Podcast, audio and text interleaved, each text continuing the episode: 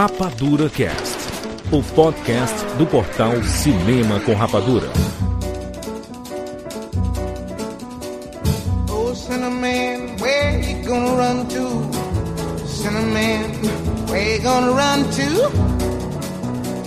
Sejam bem-vindos, seres Rapadura em todo o Brasil. Está começando mais uma edição do Rapadura Cast. Eu sou Júlio de Filho e no programa de hoje nós vamos falar sobre a primeira temporada de Lovecraft Country. Estamos aqui com Catiuxa Barcelos.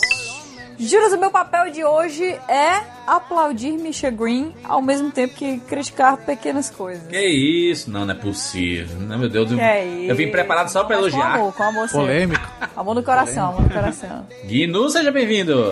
Salve galera! O verdadeiro terror em Lovecraft Country é ser negro nos Estados Unidos. Caraca, meu Deus, Guinu, tua voz tá bonita, Guinu? Ah, eu comprei, um, eu comprei um microfone novo pra gravar com vocês, né? Rapaduras, né? É, exatamente. Tá, tá, já pode efetivar já, Guinu, já, né? Já. Falta dois, Vai né? efetivando. Tá até efetivado? Olha aí, ó. Nem precisei gravar até a 10. Não, não, vai ter que, ter que completar 10. A gente vai mandar o cartão só depois do décimo. Falta dois. De volta ao Rapadura Cash Load, seja bem-vindo. Olha aí, só quero dizer que eu estou de mãos dadas aí com a Catiuxa do começo ao fim. Não vou titubear, ninguém larga a mão de ninguém. Que isso. E olha só, estreia aqui no Rapadura Cash, Milena Souza, do Enevoada, seja bem-vinda. E aí, gente, eu só quero dizer que estou aqui para não julgar ninguém.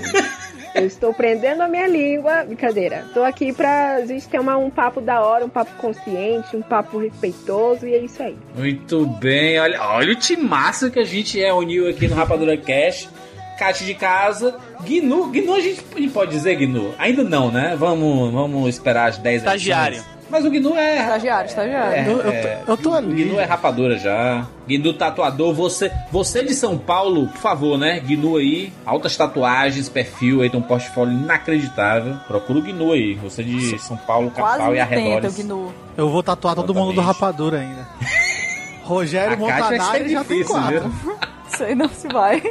Vamos ver aí, o Ai, futuro a Deus pertence. É, é tatuar a sola do pé da caixa, porque ela não gosta de É, eu vou botar só um Rzinho de rapadura assim na solinha do meu pai. Eu acho mais fácil tatuar a Kátia do que o Load, porque o Load já me negou três vezes. Que aí, rapaz. Caraca! Na, na Bíblia isso causa coisa ruim, viu? Só É, causa causa uma fafata, doido. E o Load ainda, o Load fi- figurinha carimbada, o Load lá do Omelete. E Milena também do Omelete aí, muito bem. Tem o seu projeto pessoal, né, Nevoada e tudo. Você pode encontrar, inclusive, a Milena fala muito de livros. Que nem a Kátia. A Kátia só fala de livro, né? Toda hora. Aí, vou Kátia, vamos falar, vamos falar de cinema, de coisas. A Kátia, não, tô lendo livro, peraí. Eu mesma! Meu Deus! Tamo junta! Tamo junto! Bem, Essa, gente, vamos falar aqui sobre a primeira temporada de Lovecraft Country, essa série da HBO, 10 episódios, né? Uma das séries mais faladas de 2020. Vamos aqui esmiuçar, obviamente, com spoilers, tá? Então, se você não assistiu a série, fique longe desse podcast ou escute por conta e risco, porque a gente vai revelar todos os spoilers dessa série maravilhosa. Vamos lá falar sobre Lovecraft Country agora aqui no Rapadura Cast.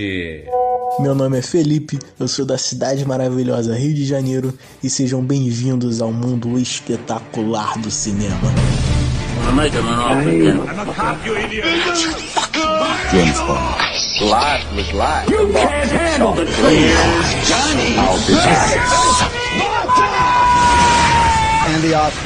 Rapadura Cast.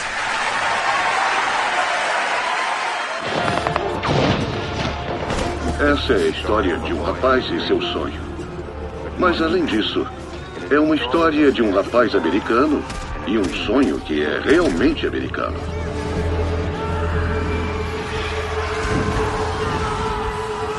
Qual o problema?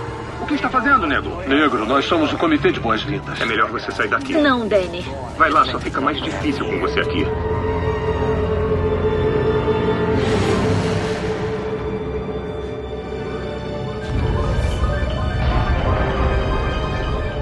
O ano é 1928.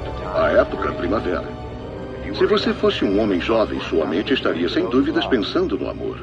Mas se você fosse um rapaz, seus pensamentos eram uma só coisa: beisebol. Everybody talking like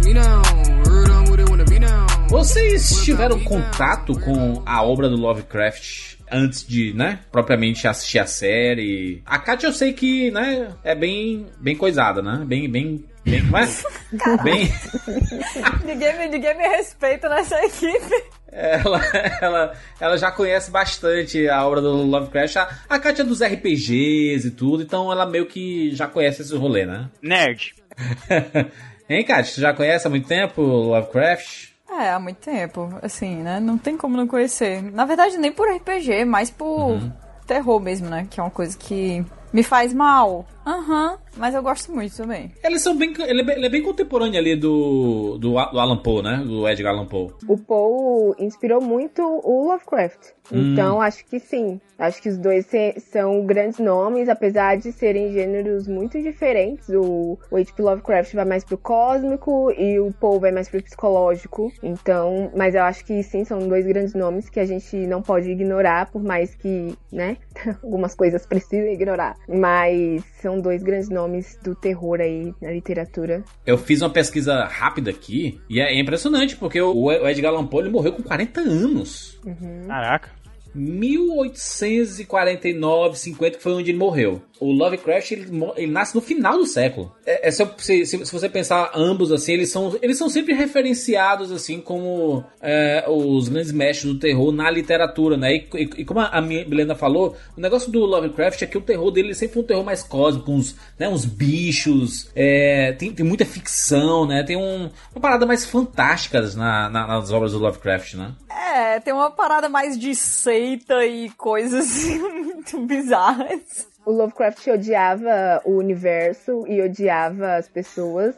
Ele não era a pessoa mais admirável do mundo. Sim. Eu entendo o contexto, eu entendo a história dele. Ele não teve uma história fácil, sabe? Tipo, ele perdeu o pai muito cedo. A mãe dele ficou meio perturbada porque sentia a falta do, do marido. Então, ele foi uma criança que teve que aprender a se virar muito bem sozinha. Ele nunca teve é, um apoio dos pais, um apoio do, da família, do avô, aqueles que ele mais admirava morreu muito cedo. Então, assim, ele odiava o universo e colocou isso nas obras dele. Tanto que o Cthulhu Catulo, como vocês preferirem chamar, porque eu não sou obrigada a aprender a chamar esse negócio. Exatamente. Na verdade, eu acho que nenhum de nós está pronunciando certo, porque eu acho que o certo é você falar é, eu lembro que tem uma parada assim, né? A graça do nome é que os humanos não entendem, né? É tão estranho Isso. que, tipo, não tem como você saber o que ele tá dizendo, uma parada assim. Exato. assim. É uma língua tão antiga que a gente não, não aprendeu. É, tipo, é impronunciável o nome. Mas as pessoas falam Catulo?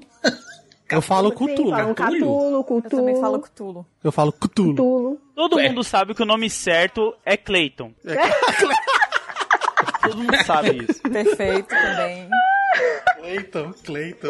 A coisa do Lovecraft que mais que mais pega, assim, é, é esse conceito de você ir aos poucos caindo na mais absoluta loucura, sabe? Uhum. Eu acho que isso é uma coisa muito assustadora. para mim é uma das coisas mais assustadoras que existem, assim, a, a maneira como isso é, isso é descrito me dá um, tipo assim, me embrulha o estômago, me deixa realmente muito assustada. Porque apesar de, né, de ser descrito de outro jeito e acontecer de outros jeitos lá, eu penso muito nisso na, na vida real, cara. Eu tenho muito medo de, sei lá, de perder minha cabeça na, na velhice, sabe? Então é um negócio que me deixa muito, de verdade, assim, bem assustada. Mas esse é o motivo pelo qual ele tá aqui dentro, né? Esse é o motivo pelo qual Lovecraft tá aqui, porque o, o autor do livro, o Matt Ruff, ele colocou Lovecraft como uma ponte entre todas as coisas que ele queria falar. Uhum. Ele queria falar sobre terror cósmico, ele queria falar sobre racismo, ele queria falar também sobre essas duas maneiras da pessoa descender à loucura, né? Que de um lado a gente tem personagens negros que vão aos poucos descender à loucura pela maneira como eles são tratados, pela maneira como existe uma leve negação ali. Será que eles estão sendo excluídos? Será que não? É? Será que eles são realmente proibidos de entrar naquele hotel porque eles são negros? Ou será que realmente é porque o, o hotel tá, tá lotado, como estão dizendo para eles, não sei o que. Isso aí no dia a dia da pessoa, é... esse é o argumento dele, né? Que tipo assim, não tem como você não ir enlouquecendo aos poucos quando isso tá acontecendo com você em todos os aspectos da sua vida social. E todos os dias. É interessante isso, porque o Lovecraft, ele, ele, né, quando ele criou suas obras e como vocês falaram, né, o Cthulhu, que é o grande, a grande entidade, aquele ser É, ele aparece, inclusive, é, é muito, muito referenciado na cultura pop, né? A gente consegue encontrar sinais em várias obras. A, na, na própria HBO, a gente teve aquela série True Detective, a primeira temporada tem bastante referência a Lovecraft, né? E se você pensar, até, até mesmo se, se, você imaginar uma obra que parece normal e do nada aparece um ser que vem do nada e é um negócio meio cósmico, a gente lembra até de ótima, né? Parece um negócio pé no chão e do nada aparece um ser gigante no meio da cidade, sabe? Parece um negócio meio Lovecraftiano. Assim, então ele tem uns pés muito fortes na, na cultura pop, mas, mas o Lovecraft, como a Bilena falou, era um ser extremamente problemático, principalmente porque nas obras dele existia uma, uma clara perseguição racial, né? Na, nas obras do Lovecraft. Aí você pode dar a, justificativa que quiser, ah, fruto do tempo, ah, não sei o que, e no fim racista, né? É isso. Qualquer justificativa que der não vai isentar que ele era um puta de um racista. É, eu acho que o, o a questão do, dos contos do Lovecraft, principalmente no, nas Montanhas da Loucura, que é um dos maiores contos dele, sabe? Eu acho magnífica a, a, forma da escrita dele, mas, assim, desculpa aos fãs, não sei nem se eu preciso pedir desculpa, mas, assim, chega a ser uma coisa meio nojenta, sabe? A forma como ele fala de pessoas não brancas, a forma como ele é antissemita, é uma pessoa completamente xenofóbica é muito nojento. Ele era um supremacista branco. Até pra época dele, ele era um supremacista branco. A gente fala muito isso. Sim, do... eu acho que... Com certeza. E eu acho interessante que, tipo, a gente pode apreciar a obra dele entendendo tudo isso, sabe? Tipo, a gente só não pode querer deixar isso de lado, fingir que não aconteceu. A mesma coisa acontece com outros autores, né? Como Monteiro Lobato, Tintin uhum. teve essa fase também nos quadrinhos. Sim. Então a gente sempre lembrar desse recorte que tem racial da época que a obra foi escrita, sabe? Não ignorar ela, porque isso é importante também, né? Para um racismo que veio ser construído depois e reforçado cada vez mais. A própria obra, o Lovecraft Country, como a Kat falou do, do Matt Ruff, ela é uma ressignificação das obras do Lovecraft, né? Se o Lovecraft em si ele colocava os negros como vilões, como algo subjugado, né, deixado de canto. Colocam com pessoas menores, até animalescas assim. Tem passagens do livro dele que ele compara os negros como pessoas, como animais, né? Usando palavras como grotescos, animais e, e feios mesmo, né? É, existe, existe um poema, Juras. Existe um poema polêmico. Nossa, esse poema é nojento. É realmente, assim, bem asqueroso, não tem outra palavra. Inclusive, a, a Milena tava falando, ah, desculpa aos fãs, é, eu não acho que tem que pedir desculpa aos fãs. Eu, como fã, sei que isso existe. É uma infelicidade, e é isso aí, né? A gente vive nessa, nessa ponte de ficar tentando saber até onde vai a separação do autor, da obra e tal. Mas enfim, ele tem esse, esse poema que, que se chama sobre a criação dos, dos negros, né? On the Creation of Niggers. Se vocês me permitirem, eu vou ler aqui para vocês. Por favor. Alerta, né? Porque é bem tenso. Ele diz assim: Quando, há muito tempo atrás, os deuses criaram a terra, a imagem de Júpiter, o homem foi moldado. As bestas foram criadas para tarefas menores, Ainda assim, elas estavam muito distantes da raça humana. Para preencher esse vazio e juntar o resto ao homem, os anfitriões do Olimpo elaboraram um plano astuto. Uma besta seria forjada em uma figura semi-humana, preenchendo assim o vazio e chamando a coisa de negro. Se existe alguém, né, que consegue ler isso sem ficar com o estômago embrulhado e vontade de vomitar, essa pessoa tem que rever o, os conceitos dela do que é conviver em uma sociedade. Então eu acho que você é perfeitamente capaz de apreciar os lados positivos da obra do Lovecraft e ainda assim não ficar colocando uma desculpinha por ele ser um supremacista branco, uma pessoa extremamente racista. Tem outro conto dele que tem uma passagem que fala muito, que rima, digamos assim, com esse poema que você citou, que no Herbert West, Reanimator, ele, ele descreve o negro como. A, a passagem é assim. O negro foi nocauteado e um breve exame nos revelou que ele assim ficaria. Ele era uma coisa grotesca, parecida com um gorila, com braços anormalmente longos, que eu não poderia evitar de chamar de patas dianteiras. O corpo deve ter parecido ainda pior em vida, mas o mundo contém muitas coisas feias. Esse era o tipo de narrativa que ele usava para descrever pessoas negras. A grande virada do jogo é quando o Matt Ruff faz esse livro, Lovecraft Country, e ele subverte o que o Lovecraft fazia nas obras dele. Ele pega o universo que foi criado por Lovecraft, todas as referências né, ao universo do, do Lovecraft, e ele coloca os negros como protagonista e coloca exatamente essa perseguição contra eles, como antagonista da história, né? E eu acho que uma das coisas que eu mais adorei, assim, na série e no livro também, é porque o terror da parada é coisas que realmente acontecem, aconteceram e acontecem até hoje no mundo, sabe? Que é. Ele pega e joga ali na década de 50, se eu não estou enganado, quando a, as leis de Jim Crow ainda eram ativas pra caramba nos Estados Unidos, segregação racial no ápice e tudo mais, e mostra o terror que os negros passavam para sobreviver um dia, sabe? Para poder ter condições básicas, que é tipo ir no mercado tranquilo, tá ligado? Isso é muito aterrorizante. Aquele episódio de Sun Sundown, né? Do Sol e tudo, mano, aquilo ali me dá um nervosismo lascado daquele xerife, tá ligado? É foda. Quem são vocês? George Freeman, senhor. Esse é meu sobrinho Atticus e a amiga dele, Letitia. De onde vocês são? Chicago, senhor. Estão longe de casa. Só estamos passando, fazendo uma pausa para o banheiro, só isso. Vocês sabem o que é uma cidade pôr do sol? Sim, senhor, sabemos. Bom, esse é um condado pôr do sol. E se eu tivesse achado vocês mijando na floresta como animais no escuro, Seria meu dever de profissão enforcar cada um de vocês nas árvores. O sol não se pôs ainda.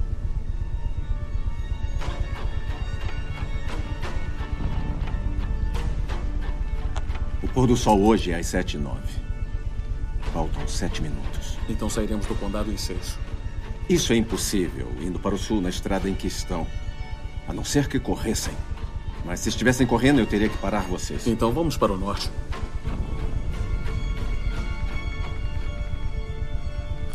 Isso pode funcionar.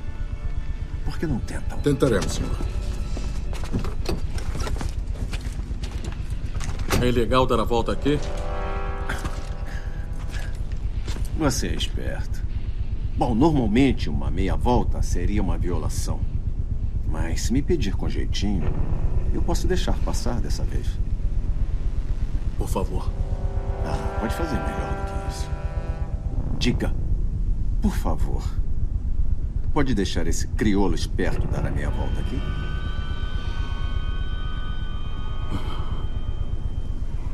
Por favor, pode deixar esse crioulo esperto dar a meia volta aqui?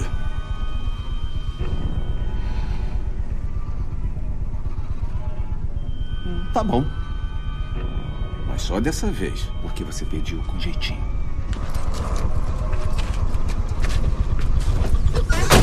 Eu acho que além do, do livro Lovecraft Country, Território Lovecraft, né, que o Matt Huff escreveu, ele já veio aí com um ressignificado da história, do universo do Lovecraft, mas eu acho que o, o, a série Lovecraft Country ainda ressignificou ainda mais.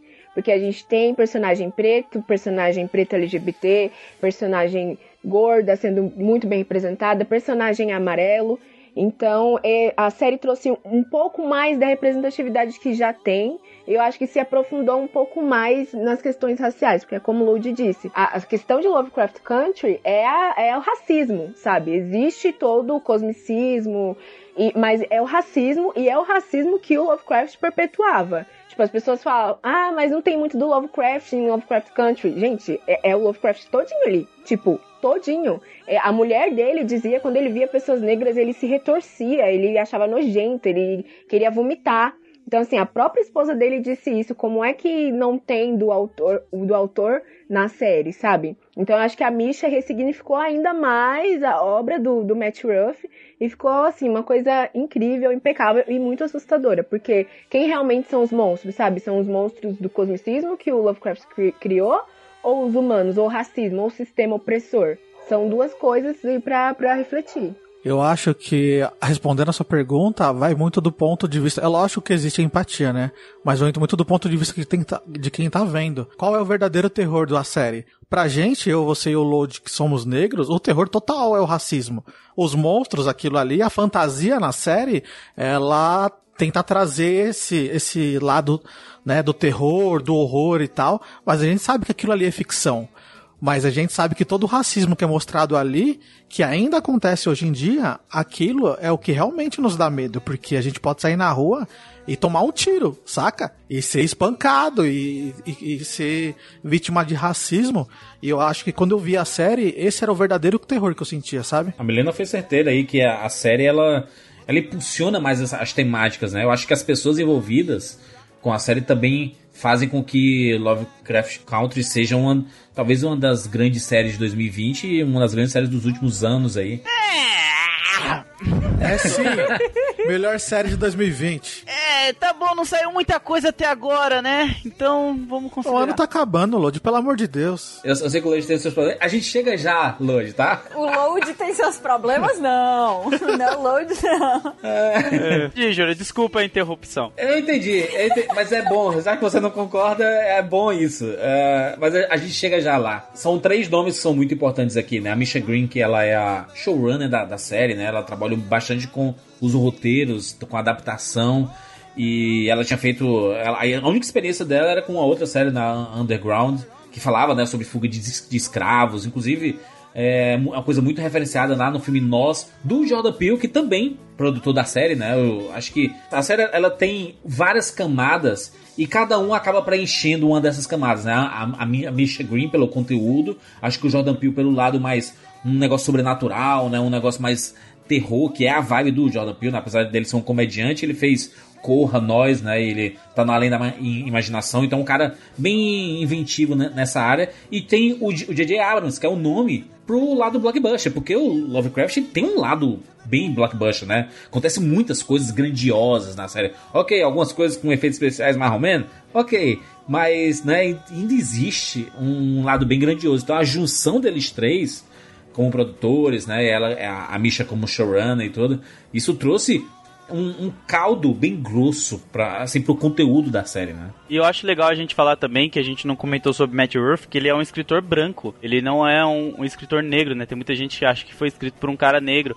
E isso reforça aquela mesma coisa que a gente viu quando foi a criação do Miles Morales, sabe? Que tipo, o cara ele fez um puta trabalho de pesquisa, ele não estereotipou ninguém, ele conseguiu subverter isso, sabe, de uma forma muito positiva. E eu achei isso foda, porque normalmente a gente fica com aquele medo, né, do cara jogar um monte de estereótipos racistas Sim. nos personagens e acabar indo pra um lado meio negativo. Meio não, muito negativo. Eu achei isso interessante pra caramba, cara. Achei isso bem legal. É legal você ver as entrevistas do Matt Ruff falando sobre isso, porque sempre tem essas entrevistas, assim, esse, esse negócio que tem uns eventos na, nas bibliotecas uhum. e tal, ou, livrarias, e eles leem os capítulos e falam sobre os livros, né? Aí teve uma pessoa perguntando para ele assim: Você não se sentiu mal e, tipo assim, fora do, do, do seu local, colocando personagens negros e tal nesse universo? Aí ele pegou e respondeu assim: Olha, as pessoas brancas parecem se importar muito com isso.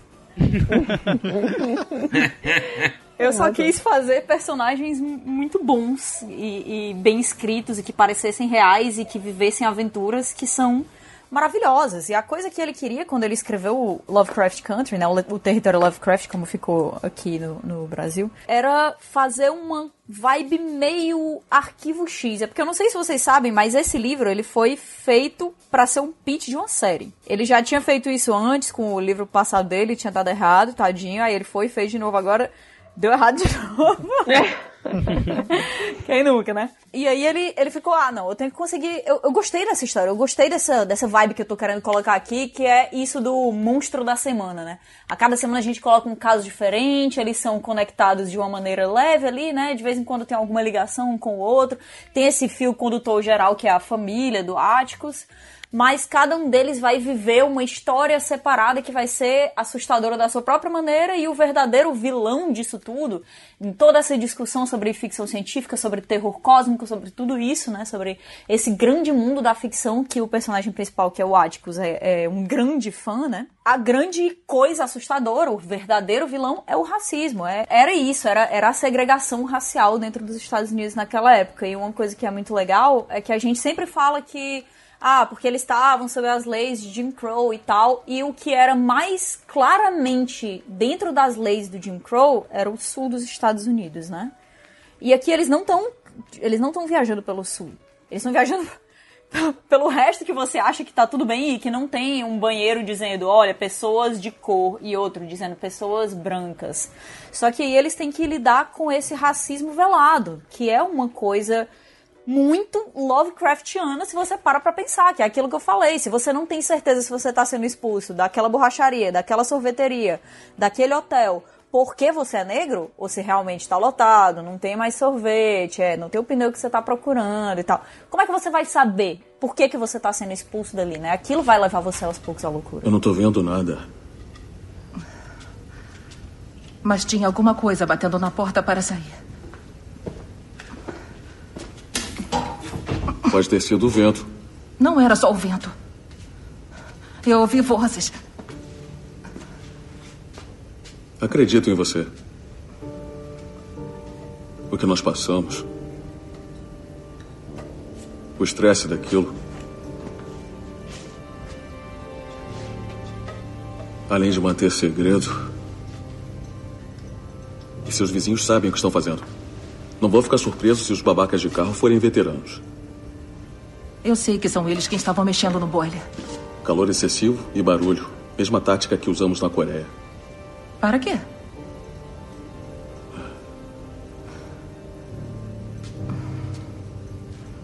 Vou pregar as janelas no porão e ficar de vigia por umas noites. Não, não precisa fazer isso. Mas eu vou. Eu acho que na série já não. Assim, pelo menos no livro, na série, acho que não, não é algo velado, sabe? Eu acho que já é que, que a Misha colocou algo bem escrachado mesmo, assim, pra, pra gente ver como é que os negros eram tratados naquela época e a gente pega hoje no cenário de hoje não mudou absolutamente nada, sabe? Eu acho que, que tá bem, bem escrachado mesmo pra. E assim, foi o que eu falei também no podcast anterior do, de Lovecraft Country mesmo, que essa é uma série que ela fala, tem assim, sua ficção e tal, mas ela é uma série que ela dá um tapa na cara e fala, olha, isso aqui que tá acontecendo. É isso aqui que tá acontecendo e vai continuar acontecendo se a gente não é, é, mudar alguma coisa, porque ela mostra que é muito difícil sair da bolha do privilégio, sabe? Pra gente ter empatia com outros, com grupos oprimidos. É muito difícil. E isso, e isso a gente vê na Cristina. Quando, principalmente naquele episódio do Emmett, que a Ruby pergunta pra ela e ela fala que não se importa. Porque ela não se importa. Sim. Pra que ela vai se importar? Um garoto de 14 anos foi espancado e assassinado a tiros. Depois foi amarrado com arame farpado pelo pescoço a um ventilador de algodão e jogado no rio Tallahatchie. Eu sei. Por acaso se importa? No mínimo. Você quer que eu diga que sim? Eu não quero que diga nada. Eu quero que você sinta o que eu estou sentindo agora. Estou arrebatada. Assustada. Furiosa. Cansada. Mas tão cansada de. de me sentir assim o tempo todo. E eu quero que você se sinta sozinha. E envergonhada. Porque eu tô aqui, sentindo isso. E você jamais vai entender. Eu quero que se sinta culpada porque. por me sentir segura. Com você e com seu privilégio. Eu devia estar agora na Zona Sul, junto do meu povo, chorando pela morte de um garoto inocente que foi tirado de nós. Quer saber por que eu tomei a poção? Porque de todos os dias hoje, eu não queria ser uma negra fodendo com um branco. Não. Não o quê? Eu não ligo para o Emmett Till. Eu não ligo que Roy Bryant nem o J.W. Mylan jamais vão encarar a justiça pelo que fizeram. Eu não ligo que metade da cidade está um caos por causa disso e acho que você também não liga. Algumas pessoas escondem, né, Milena? Isso de, de é, esconde, não, mas veja bem e tudo mais. Ela simplesmente falou, eu não me importo, né? Não, é, ela simplesmente falou. E é isso, sabe? Não adianta vir com o argumento de, ah, não, mas não é assim, sabe? Ah, não, é porque eu me sinto mal falando. Tá, você, pessoa branca, se sente mal falando. E a gente que se sente muito pior sofrendo. Sim. E tem que falar todos os dias sobre isso, sabe? Então, é, assim, eu gostei de como ela não romantizou a Cristina, não trouxe, ah, ela vai ser a mulher branca ali que vai se redimir porque isso, isso e aquilo. Tudo bem, pode ter esse reconhecimento, mas ela trouxe o que é, sabe? O que realmente é. O que, que a gente é, é, sofre todos os dias e como é difícil conversar com uma pessoa branca sobre raça, porque até a Cristina decidiu apanhar, ser, assim, sofrer é, é, aqueles murros lá do cara, quando. Sim. Enfim, quando ela foi. Enforcada e jogada no mar lá Isso. na. Ela até tentou, sabe? Mas não, não conseguiu. Não conseguiu. Porque ela não vai sofrer isso, é, entre aspas, naturalmente, quando ela tá andando na rua. Ela teve que chamar alguém pra isso. E mesmo assim ela não reconheceu. No final ela, ela se banhou com o sangue do Áticos, que foi uma das coisas mais horríveis que eu já vi, eu acho, em série. Porque é isso, pessoas brancas antigamente na escravidão se banhavam com o nosso sangue. E hoje continuam se banhando, né? É, eu acho que a série ela tem muitas analogias fodas assim que dá para você ficar interpretando, principalmente a Christine, né, que para mim ela é aquela clássica pessoa branca que tá ali do seu lado ajudando você, até chegar um momento que depois que ela consegue tudo que quer, ela vai te ferrar, tá ligado? Tipo, Uhum. tem várias coisas ali na série que dá pra ver. A gente vai chegar nos momentos que eu acho que eu vou poder falar hoje por que que eu não É, eu tô, eu tô esperando, tô esperando que eu vou esperar o Juras da, da, da largada. Mas a questão racial como um todo na série é maravilhosa pra caramba, sabe? Eu acho que não tem nenhum o que dizer, tem altos ensinamentos ali, tem muitas construções de episódios que, tipo, te passa o nervosismo, sabe? Fala muito sobre ancestralidade, entre outras coisas. Foda, foda, foda. Tipo, eu gostei de tudo. Ancestralidade, a coisa que é, o, o Lovecraft ele fazia questão de quebrar muitas vezes, né? E até mesmo o lance da, da magia, cara, que por muito. que tem uma frase que ela, que ela fala que eu tava até. Olha, eu vou trazer até uma citação do KLJ, o DJ do Racionais, que ele falou que, tipo. Essa série ela conseguiu reverter muito porque a gente estava muito acostumado com os brancos, né, fazendo magia e os negros sempre que eles tinham contato com a magia era negativo, sabe? Era sempre a bruxaria, aquela coisa tipo voodoo e não sei o Uhum. que. Ele meio que quebrou e trouxe o negro como protagonista dessa aventura, sabe? E eu achei legal pra caramba essa coisa também que eles conseguiram fazer. Só um adendo, tá, gente? Pra quem tá ouvindo, o voodoo não é algo ruim, não, tá? Isso é coisa de Hollywood. Exatamente. Voodoo é uma religião como qualquer outra. E se para quem quiser se aprofundar aí mais em, é, nessa questão do, da religião, religiões de matrizes africanas sendo expostas no audiovisual, né? Eu indico ler Horror Noir, que é incrível, incrível e fala sobre a representação dos negros no gênero terror mesmo, no cinema. E ela desmistifica, tipo, tudo isso, sabe? Tipo, que os brancos iam lá pra pegar o voodoo e falar assim, ó, isso aqui é uma coisa ruim, isso aqui não presta, isso, isso e aquilo, só que na verdade não é. É, é isso que o Lovecraft fazia muito, assim, tipo, ele era antissemita, né? Então ele odiava as, as religiões, ele fazia questão de demonizar. Então eu acho que a gente abrindo a cabeça, assim, tentando entender e principalmente estudar é, sobre outras religiões e, e respeitar é essencial, assim. E, e é muito lindo a forma que a, a série trouxe isso também. Qual que é o livro? Foda. É o Horror Noir. Ah, o Horror Noir. Isso, isso. É que tem um documentário, eu acho que ela É, recomendou o o doc. documentário é muito bom. Nossa, o documentário é ótimo. Mas aqui voltando pra série, eu acho que o grande mérito do. Assim, nem, nenhuma série, nenhuma história funciona bem se não tiver personagens é, bem construídos, né? E, e, e quando a gente tá falando aqui de audiovisual, atores que entreguem, né? Essas, esses, esses personagens. E eu acho que a gente tem uma coleção de atores fantásticos, assim, no, pelo menos no, na grade de protagonistas ali, se a gente imaginar. Tem o Jonathan Majors, que faz o Atticus, ele é, acaba sendo a história acaba partindo dele, né? Apesar da gente ter outros protagonistas é, junto com ele. Por exemplo, a, a Junei Smollett, que fez lá a, no, no- a Canário no, no, no Aves de Rapina.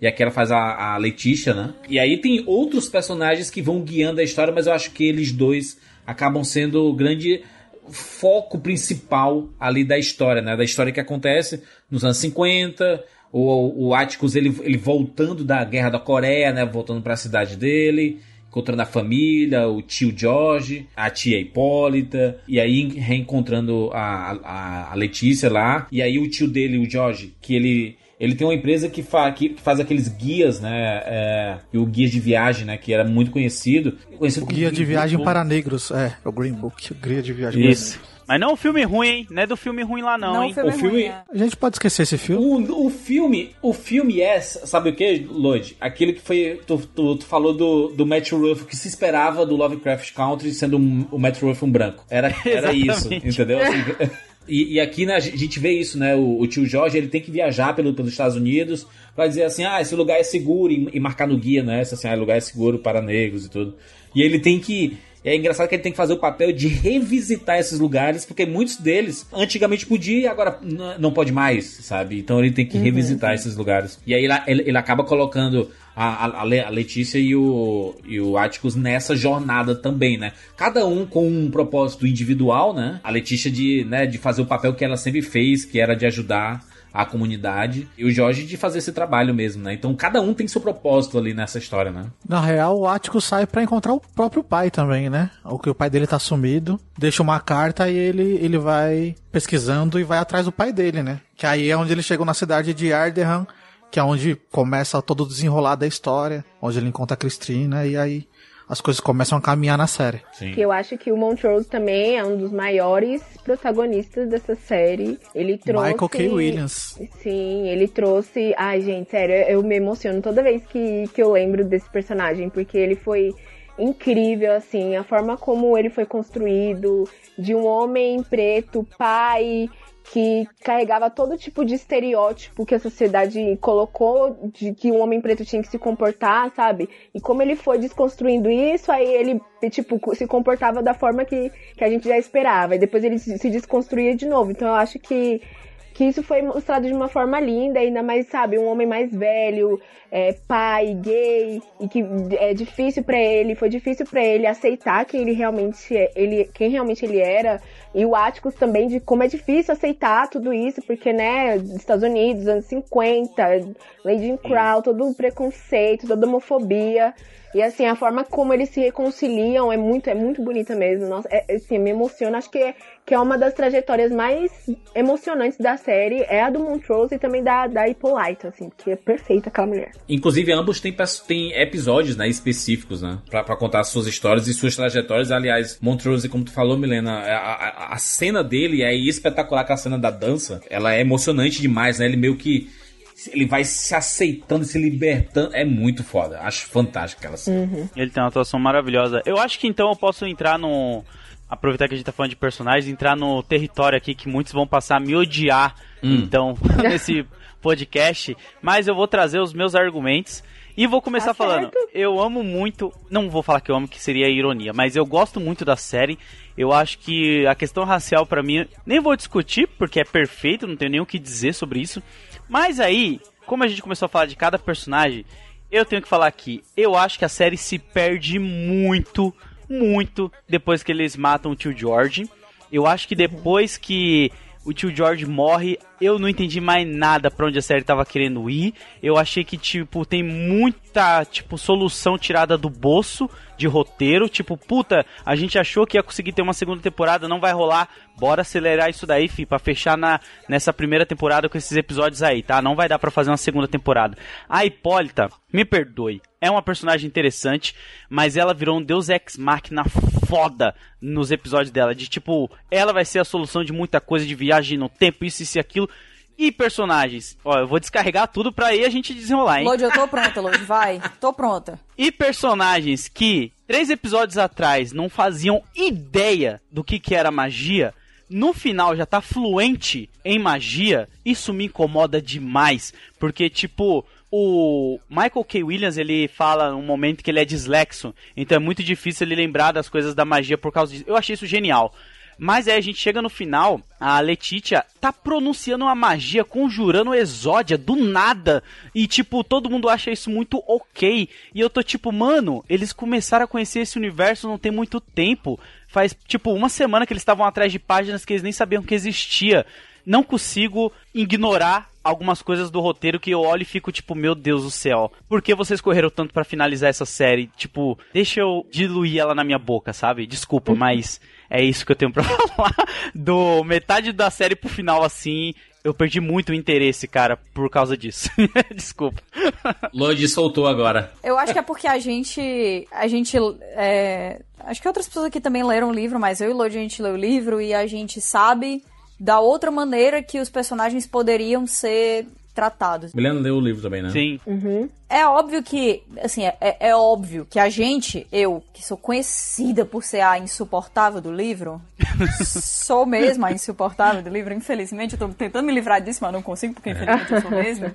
É, eu sei que a gente sempre tem um preciosismo, que a gente quer que seja mais parecido, que a gente quer que seja isso, seja aquilo, mas eu fiquei muito com uma impressão, até comentei isso com o Load particular, assim, fiquei muito com a impressão de que eles precisavam colocar fogos de artifício em tudo. Tudo precisava ser muito grandioso, é por isso que eu falo assim que tem uma, sabe, o sangue do J.J. Abrams foi derrubado por essa série inteira, sabe? Tem que ter efeito especial em tudo. Ah, mas não tem dinheiro para colocar efeito especial em tudo, vai ficar meio tosco. Não tem problema, tem que ter porque o efeito especial é isso aí que vai trazer a grandiosidade para a série. Não é. O que traz a grandiosidade para a série não são os efeitos especiais. Se tem qualquer coisa que os efeitos especiais fazem na maioria dos episódios é diminuir a qualidade da série que é altíssima. As coisas que as escolhas que foram colocadas lá por causa da Misha Green apenas, apenas, certo? Ignorando Hollywood, que é esse monstro terrível que fica em cima de todas as produções pensando: ah, mas isso aqui tem que virar trend topic. Ah, mas isso aqui tem que ficar grandioso por isso. Ah, mas isso aqui tem que ter uma cena que você vai cortar, você vai colocar no Twitter e aí a HBO vai conseguir X RTs. Sem ter esse monstro em cima, dá pra ver exatamente o que, é que a Misha Green tentou colocar ali. Ela é uma mulher extremamente talentosa, que merece carta branca para fazer o que ela quer e dá para saber o que foi real e o que foi espetáculo.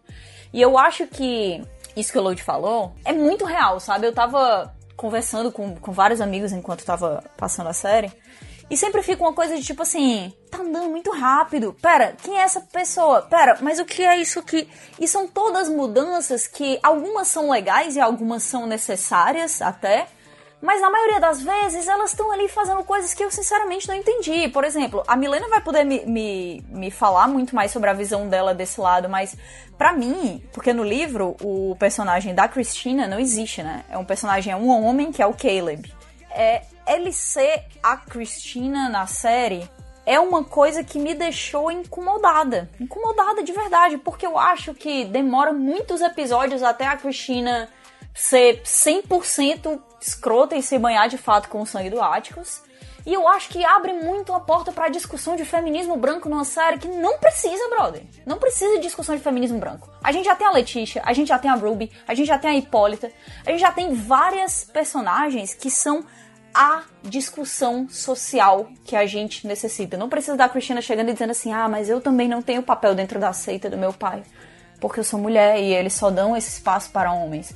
Eu fiquei tipo, e aí, minha amiga? Problema seu, entendeu? Se você quer ser supremacista branco, matar a galera, próxima série, essa série não é sua, entende? Sim, causa essa, esse desconforto e ele é proposital do feminismo branco e do feminismo negro e de como as mulheres brancas, é, dentro do feminismo branco, né, muitas vezes, isso Bell Hooks fala muito, de como mulheres brancas excluíram mulheres negras no movimento sufragista e de que as mulheres brancas simplesmente ignoram o recorte racial dentro do próprio movimento, sabe?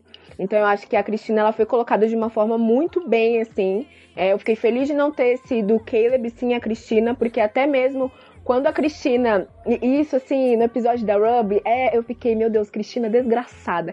E para você ver como ela tem influência, ela me influenciou, sabe? Ela me fez acreditar que ela podia mudar e vir pro lado de que, olha, a gente tá lutando aqui porque eu sou mulher, você é mulher. É, eu sofro, você sofre duas vezes mais, então acho que a gente tem que se juntar, eu tenho mais privilégios e é isso. Teve essa hora que eu pensei, não, a Cristina ela vai, ela vai se redimir, sabe? Porque a personagem manipula a gente. É, só que não é, não é isso, porque, como eu falei, sair da bolha do privilégio é muito difícil. E isso as pessoas não querem ver e não querem enxergar. Ninguém fala sobre isso.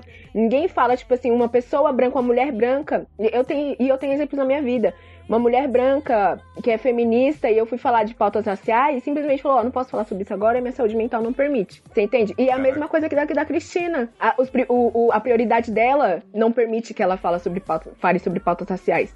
Porque ela não tem tempo para isso. Ela precisa conquistar o que, o que ela tá planejando. Ela não precisa olhar para a realidade. Eu concordo total. E eu consegui pegar isso ali no final e eu fiquei feliz quando a Cristina foi quem ela realmente era. Porque se, se colocassem ela pra ah, mas ela era boazinha no final. Pô, ela era uma supremacista branca, mas passou, entendeu? Ia ser complicada essa discussão, mas eu acho que demorou muito. Acho que demorou bastante pra chegar nisso. Uma visão bem legal isso de tipo assim, ela tava manipulando também você que tá assistindo pra você achar que ela se importava. Tanto que no final, tipo, quando ela mesmo fala pra Ruby que ela não se importa com a morte do Emmett, ali pra mim foi um soco, sabe? Eu falei isso no, no podcast. Falei, gente, que desgraçada. Eu acreditei nela, sabe? Então é, é isso, a gente, a gente, às vezes a gente acredita que uma pessoa pode mudar, e isso é um defeito meu de acreditar muito no ser humano, que ele pode mudar, e que na verdade ele só tá manipulando. Então, é, esse é para mim, esse foi o papel da Cristina dentro da série. Não esquece de comentar da Dia, né, a, a Jamie Chung lá, que tipo, uhum. ela virou uma solução no final para parar o grande vilão, tá ligado? Tipo, ela foi aquela. Puta, a gente, verdade, a gente tem essa personagem que ela tem um poder, ela pode aparecer um episódio dela e o último episódio é dela. De fato, qual é, qual é a, a, quest da, da, da Dia, sabe? O que, que ela. O que ela tá buscando? Ela vive. Fica até uma coisa assim, sabe? Porque ela. O propósito da vida dela é o Atticus a coisa que ela tem que resolver é essa coisa do Atticus? O que é que tá acontecendo? Como é que tá a relação dela não, com o, dela? O, o Atticus é o, o grande amor da vida dela, né? Porque foi ela não conseguiu matar, é, ele, ele, ele conseguiu enxergá-la e ele, obviamente que ele ficou com medo, né? Da, da situação inteira. É, ela é um ser muito estranho também, né? Ela suga a alma das pessoas. Juras, né? ela é tipo a Ari do, do, de League of Legends. É a mesma, a mesma lenda, né? Da, da, da raposa de nove caudas. Eu ia falar que ela era o Naruto. É, eu, eu resolvi, resolvi pegar uma. Em respeito ao Lloyd que está aqui entre nós. Então, eu entendo todas as questões e todas as ressalvas, sabe? Tem coisas que eu concordo, por exemplo, às vezes eu acho que a série é um pouco corrida, eu acho que eles podiam trabalhar em mais algumas coisas, só que eu, Milena, como espectadora assistindo a série, é, para mim é uma coisa muito nova, sabe? Eu levei mais pro lado ancestral. Tanto o que o Lode falou do tio George, que infelizmente faleceu na, na série, né? Foi assassinado, faleceu, assassinado. Eu levei mais pro lado ancestral de que eles precisavam. Que o tio George, para mim, na série, ele ainda tava muito presente, sabe? Eu não senti realmente a morte dele ali. Então, para mim, tipo, ali ah, tem a coisa da magia, tem isso, tem aquilo, e vai, e solta, e bum, e pá. Só que e realmente não tem aquela, aquela profunda explicação. É mais para você. Eles jogam ali e falam, ah, vai lá para pesquisar a referência para você realmente entender o que tá acontecendo aqui. Só que eu acho que esse é, é a sacada da série. A gente não precisa entender a magia por completo, porque a magia não existe e o que, o que não existe não é explicável, sabe? Eu levei mais pro lado ancestral. E aí a questão, assim, eu respeito todas as opiniões, tá, gente? Eu não vou chegar aqui e falar assim, não é isso que é Não, jamais, sabe? Eu acho que que é assim que funciona a Tem que chegar porque o Load merece. Não, jamais fazer isso. Eu, eu entendo, é que, tipo, realmente teve coisas que. É o que eu falei, a questão racial para mim tá 10. Trouxe Tulsa de novo, igual o Watchmen trouxe, né? Esse caso pra uma série. É, uma, o, o Watchmen deu uma estragadinha na cena de Tulsa, né? Do, do Lovecraft Country, né? De Watchmen é absurdamente bem feito, né? E aqui, assim, é legal porque pontua a história que tá sendo contada ali mas não tem eh, o, a, o lado cinematográfico. Eu tô pensando no lado que foi mostrado, assim, né, da, da história. Uhum. No filme é uma história triste pra caramba. Mas eu, eu acho. É, eu acho que. Eu acho que é porque no Watchman a, a, cena é o foco e no Lovecraft Country é o plano de fundo, né, da, é. da, da do que tá acontecendo ali. Sim. Então, Sim, mas, mas eu é... lembro que esse lance da da viagem no tempo também foi uma parada, mano, que é, foi a pedra no meu sapato, assim. Porra, Load, mas também tu ficou chato pra caralho com a série, né? Não é por cima. O não, não, mas eu tenho não, que, mas não, eu tenho que é, falar é. a verdade, juras. Ó, ah. falar, eu vou fazer uma pesquisa agora com quem tá ouvindo. Ah. Pega a criança que tá do seu lado e fala pra ela, tem alguém te ligando. Olha como que ela vai colocar a mão na orelha. Só isso. Aí agora você me pega a Hipólita, que era uma mulher que quebrou a cabeça para descobrir o que, que era aquele instrumento que ela tinha, né? Aquela coisa, aquela máquina. Uhum. Ela deita na cama e a, descobre a charada. Até aí, ok, né? Uma maçã caiu na cabeça do cara e ele descobriu a gravidade. Beleza. E aí, ela pega, faz toda uma anotação, chega na frente de uma máquina que ela nunca viu na vida dela e consegue ligar e fazer ela funcionar e ter um momento Nazaré Tedesco com matemática na tela. Mano, aí eu falei, não dá, não consigo ignorar isso e ter suspensão de descrença com uma pessoa Foi que muito nunca Nazaré ali, né? Foi. Qualquer tecnologia, mano, eu não consigo, desculpa, eu não consigo. Lodi, ela aprendeu a mexer na máquina do tempo com o pessoal lá da outra dimensão, pô. Não, não, não, não, não. Ela não aprendeu com o pessoal de outra dimensão, não. Ela faz a conta matemática, pega o código de rastreio de área, onde tá esse, esse local que tem essa máquina, ela vai até lá, dá umas batidinhas na máquina e começa a apertar os botões e faz a máquina ligar, cara. Tipo, Na mesma cena que o Atticus aparece lá teleportado, né? Exatamente. E eu Não, fico pensando. a- Mano, eu não consigo, porque se você pega uma pessoa e dá hoje em dia um Walkman pra ela, ela não sabe ligar um Walkman, a geração atual. Pô, ela não sabe colocar a fita no Super Nintendo. É, tem, tem até um vídeo na internet de crianças tendo o primeiro contato com o Super Nintendo e elas não sabem o que fazer com a fita e o videogame, assim, pra fazer ligar o E, videogame. e- e isso é algo chato meu. Eu não tô falando que, tipo, nossa, Lodi, caralho, você é muito perfeccionista. É que, tipo, isso me tirou a imersão, porque Entendi. eu sabia que essa personagem ela ia começar a ficar muito overpower do nada. Porque, tipo, no momento ela. Ok, ela era uma mina que, tipo, pô, tá em luto com o marido e tal. Mas ela já virar uma Deus Ex Máquina, onde ela é mesmo a própria máquina que liga a máquina do tempo, porra, mano. Eu, eu assistindo, eu, eu tive uma suspensão de descrença muito grande pra várias coisas. Mas a série, ela me pediu isso. Ela pediu assim, cara, a gente já é uma série fantástica aqui, são 10 episódios, cada episódio vai ser um gênero diferente, e vai ter um bicho diferente. O primeiro episódio, ele, ele já me surpreende. Eu, eu quando fui assistir, o- eu, assim, eu fui assistir o Lovecraft Country, muita gente falando, caraca, série foda, assiste, vai ser massa, não sei o quê. E eu fui meio que despreparado. Eu sabia que a, a temática, mas eu fui que despreparado pro que eu ia receber. O primeiro episódio, ele já começa com o Atticus na guerra, e aparecem os bichos voando, extraterrestre. Eu, caraca, que. Peraí, eu não, eu não esperava isso não, cara. Que, que loucura é essa daqui, caralho? e aí, é, é, e logo depois aparece o Jack Robson, e ele destrói o Cthulhu. O Cthulhu se, re- se refaz, é tipo assim, Jack Robson destruindo o racismo, só que o racismo se reconstrói e tudo mais, e tem que ter mais Jack Robsons pra, pra, pra quebrar tudo isso. E eu começo assim, "Ih, caraca, foda, foda. Aí a série muda, aí depois eles começam a viajar, e aí eles começam a fugir do xerife, aquela cena do xerife é fantástica, você fica tenso pra caralho. E é, né, a perseguição ali, a velocidade e tudo. E aí depois começa a aparecer aqueles bichos cheios de olho. Eu, caraca, um episódio isso? Isso é tudo em Não, um mas- episódio. Mas a gente tem um lance. A cena do Jack Robson, que é maravilhosa, ele te mostra logo em seguida que é um sonho que ele tá tendo. Sim. E aí, a minha suspensão de descrença, ela só veio ser de- ativada quando eu vi os zumbis aparecendo no final do episódio, que eu falei, eita, que da hora, agora eles vão pro sobrenatural. É. Então, até então, eu tava acreditando que a série ela ia tratar, tipo, mano, vocês estão achando que a gente vai ter monstrinho, vai ter não sei o quê? Olha aqui a merda do país que esses caras vivem por- e as dificuldades que eles passam por ser negro. Então, eu tava com aquela, aquele botão ligado que, tipo, mano, tudo isso. Eu sei que, rea- que é realidade. A gente viu Tulsa, a gente viu tudo isso. Só que teve coisas, assim, que eu acho que eles quiseram ser tão rápido em resolver que eles falaram, ah, mano, a galera tá tão feliz com os temas raciais que a gente tá trazendo aqui que eles não vão se importar se a gente colocar essa mina res- resolvendo isso aqui de Mas eu qualquer não, jeito. eu, não- eu não acho que eles pensaram isso, Lodi, porque eles, eles te- eles fizeram os episódios todos juntos. não- não- tipo assim, não tava passando. Eles gostaram do episódio dessa semana? Mal eles sabem o que vamos fazer, o que estamos preparando aqui pra próxima semana, sabe? Não, não tem isso de eles pensarem. Eles fizeram porque o que, o que, o que eles queriam. E eu acredito que, até que fica um, um- uma baita lacuna aberta aí, sabe? Pra fazer próximas temporadas se eles quisessem. Se, se eles quiserem, né? Porque é, a- conteúdo tem. O universo fantástico aqui tem. Possibilidade também tem. É, eu, o que eu mais gostei na série foi a, a, parada de subverter a minha expectativa, que eu realmente não estava esperando o que eu ia receber.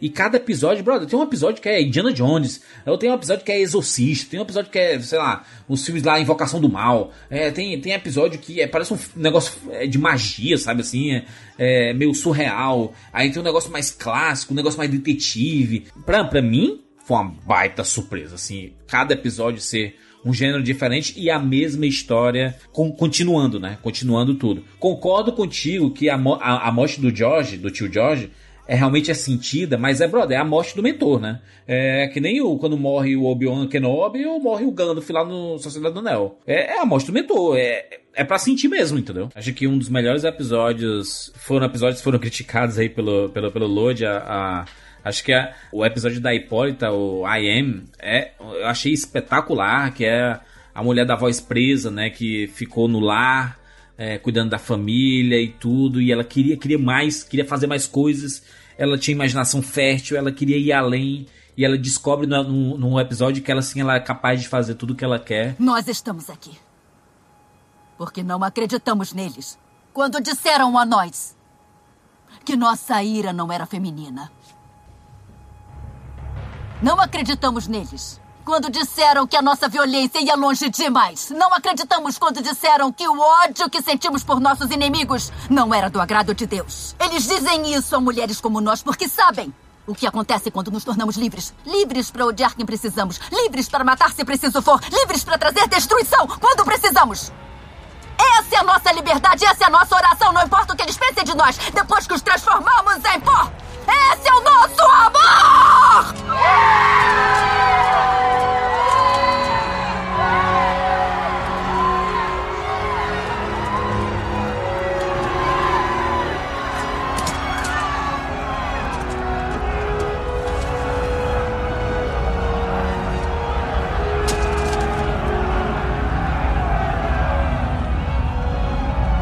Eu sou Hipólita.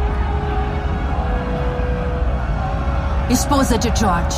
Acho que esse, esse episódio ele é bem. Eu, quando, quando acabou, acabou esse episódio, eu falei assim: porra, caraca, que, que coisa fantástica, brother. Eu sou do time do Juras. Esse episódio, para mim, foi além disso.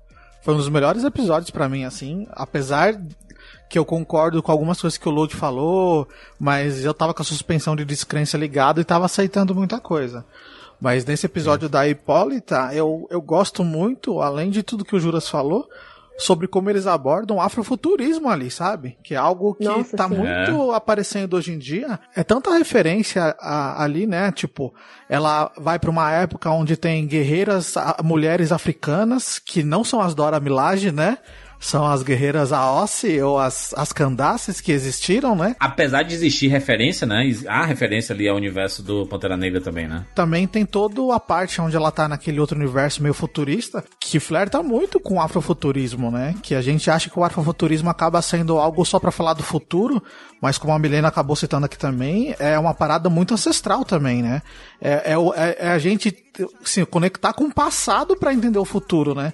É, é esse ciclo que o afrofuturismo quer trazer e é esse ciclo que o episódio traz pra gente. Eu achei isso tão, muito incrível, assim. Eu lembrei muito da Octavia Butler quando eu vi esse episódio e o Load falando sobre que tem muitas pontas soltas, nananã, é, me fez lembrar de um livro da Octavia Butler que é Kindred, que é onde a protagonista volta para o tempo da escravidão para entender como ela pode salvar a própria linhagem dela.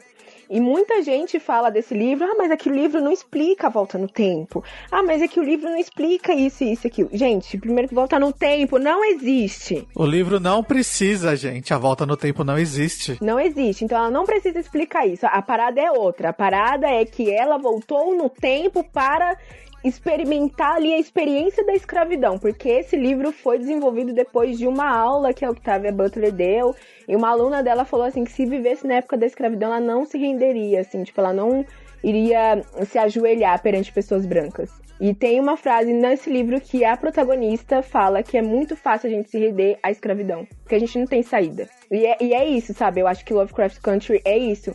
É voltar, é, você vai pro passado pra você saber como é que você soluciona, algo no presente, pra você ver como é que seu sacrifício vale a pena para gerações futuras, sabe? Então, essa coisa do surreal, eu completamente fiquei, tá bom, é surreal, não quero entender, não precisa. Só fazendo um complemento, pra quem não conhece muito sobre a religiões de matriz africana no geral, né?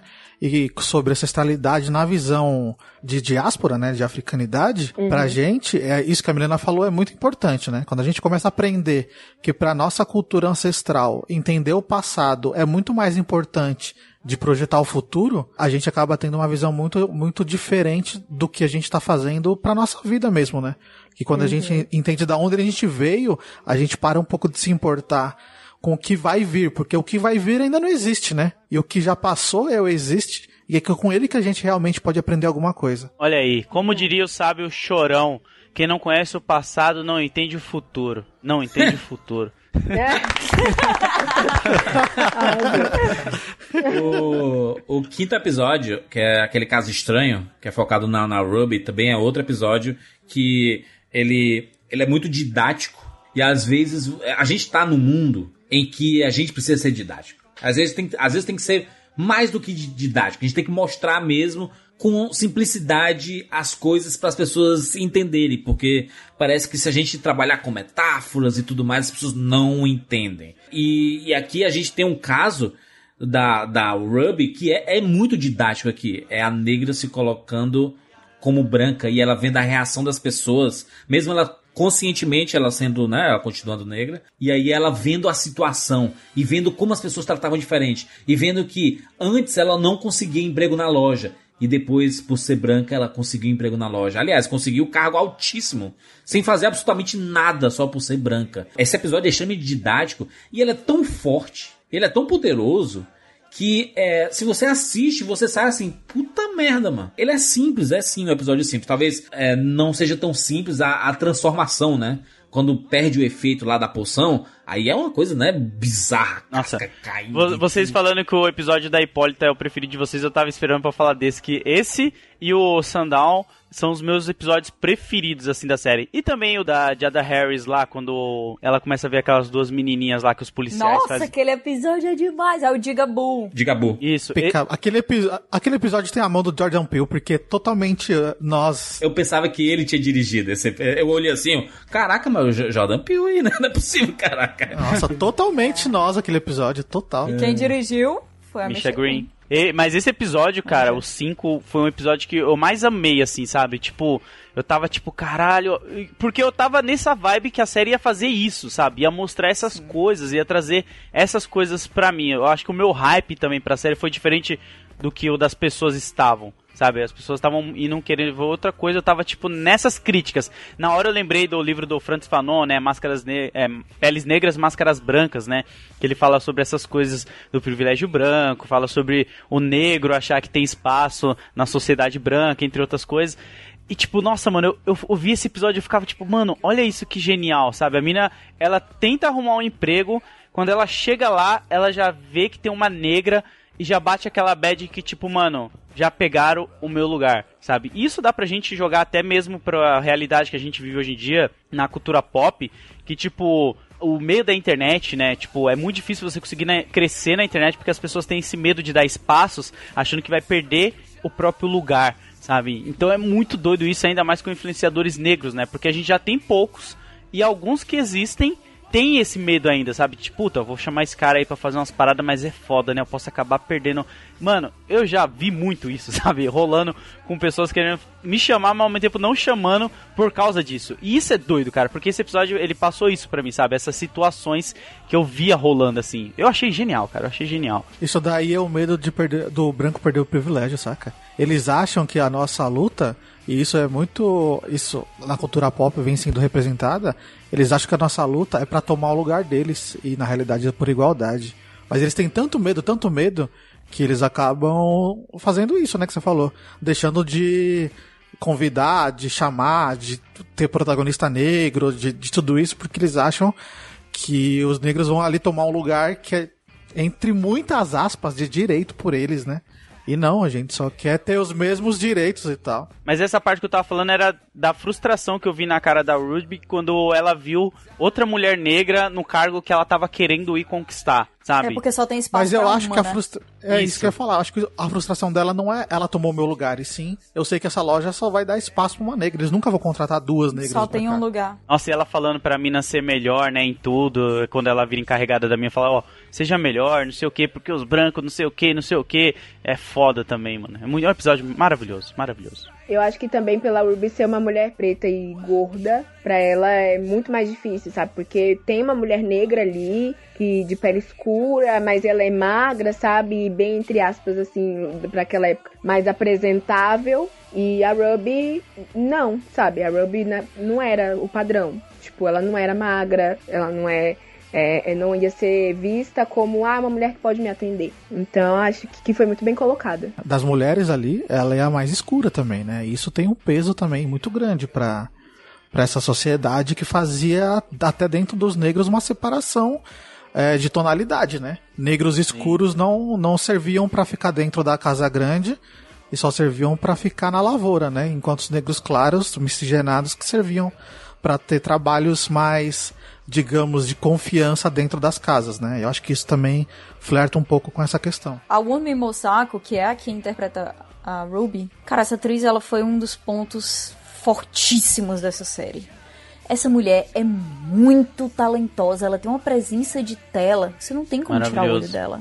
Ela é maravilhosa. Não tem como. Nossa, ela é demais, que descoberta, sabe? Porque a gente fala muito da da Journey Smollett, que a gente já tinha visto em Aves de Rapina e tal, e que realmente.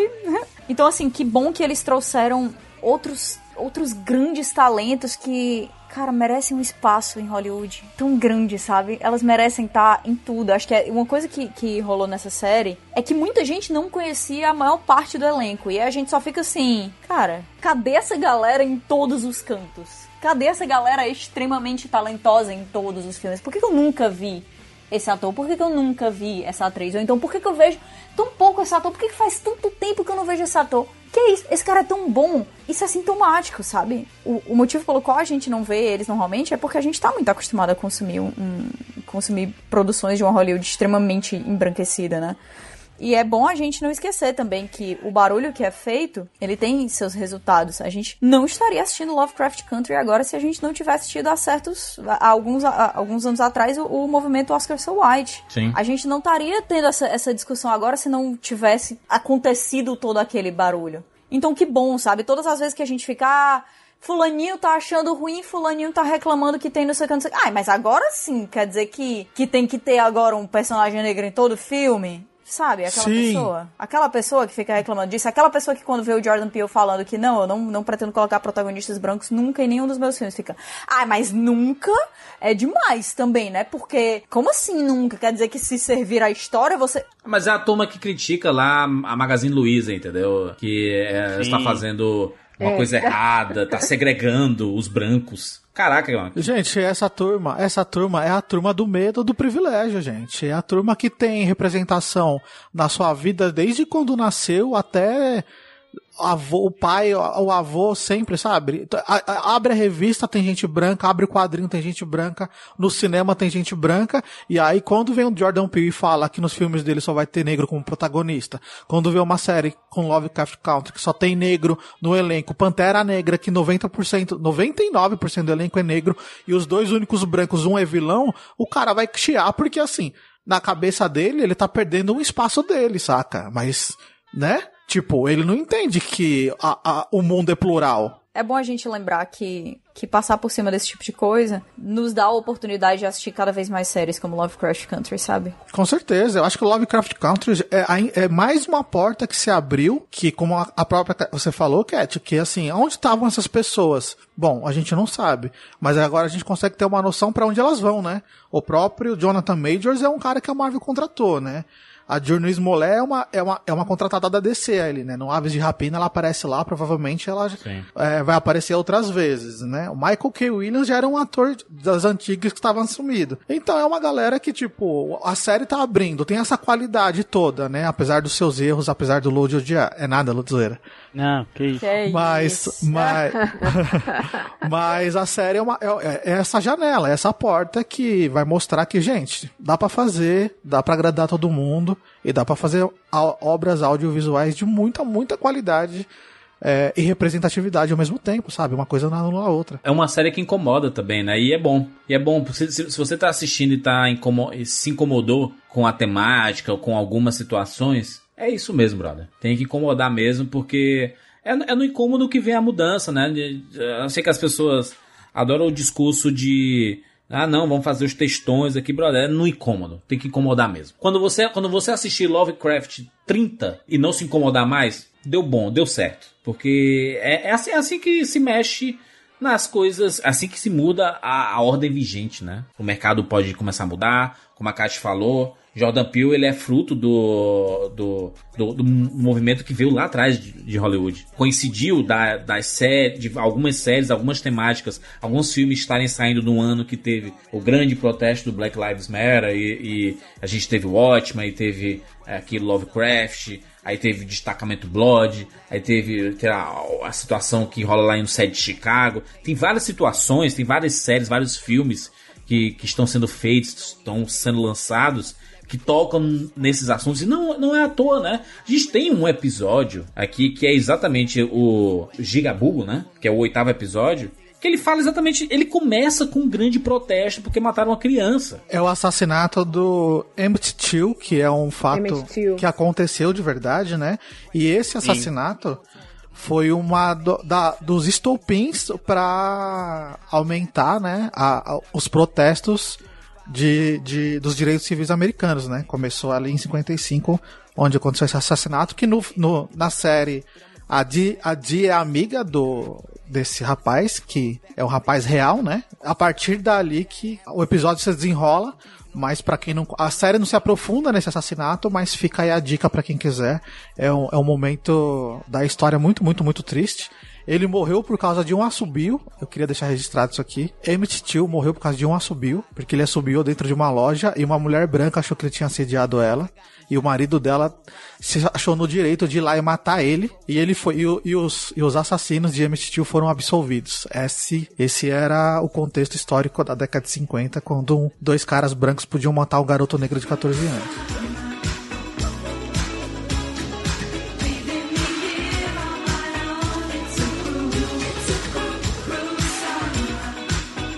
Nós só podemos rezar para o Senhor nos proteger desse mal. Eles estão massacrando nossos filhos sem consequências! Meus irmãos e irmãs!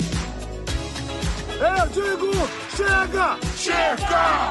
Chega! Estamos todos com raiva pelo assassinato de Emmett, mas temos que nos organizar e lutar usando a lei.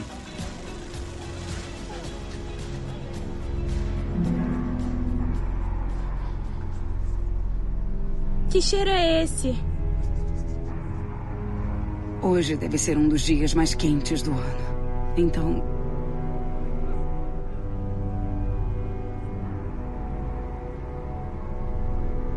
É ele, não é?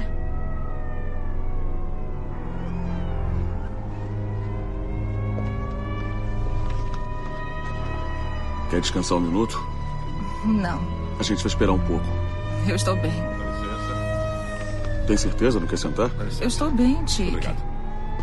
Aqui. Obrigada. Aqui, garota. Aqui, toma o meu. Ruby, Talvez não tenha sido uma boa ideia trazer a Di. Não tem como evitar isso. É o rito de passagem de todo negro nesse país. Criança ou não. o tio George ia querer que ela visse o bobo.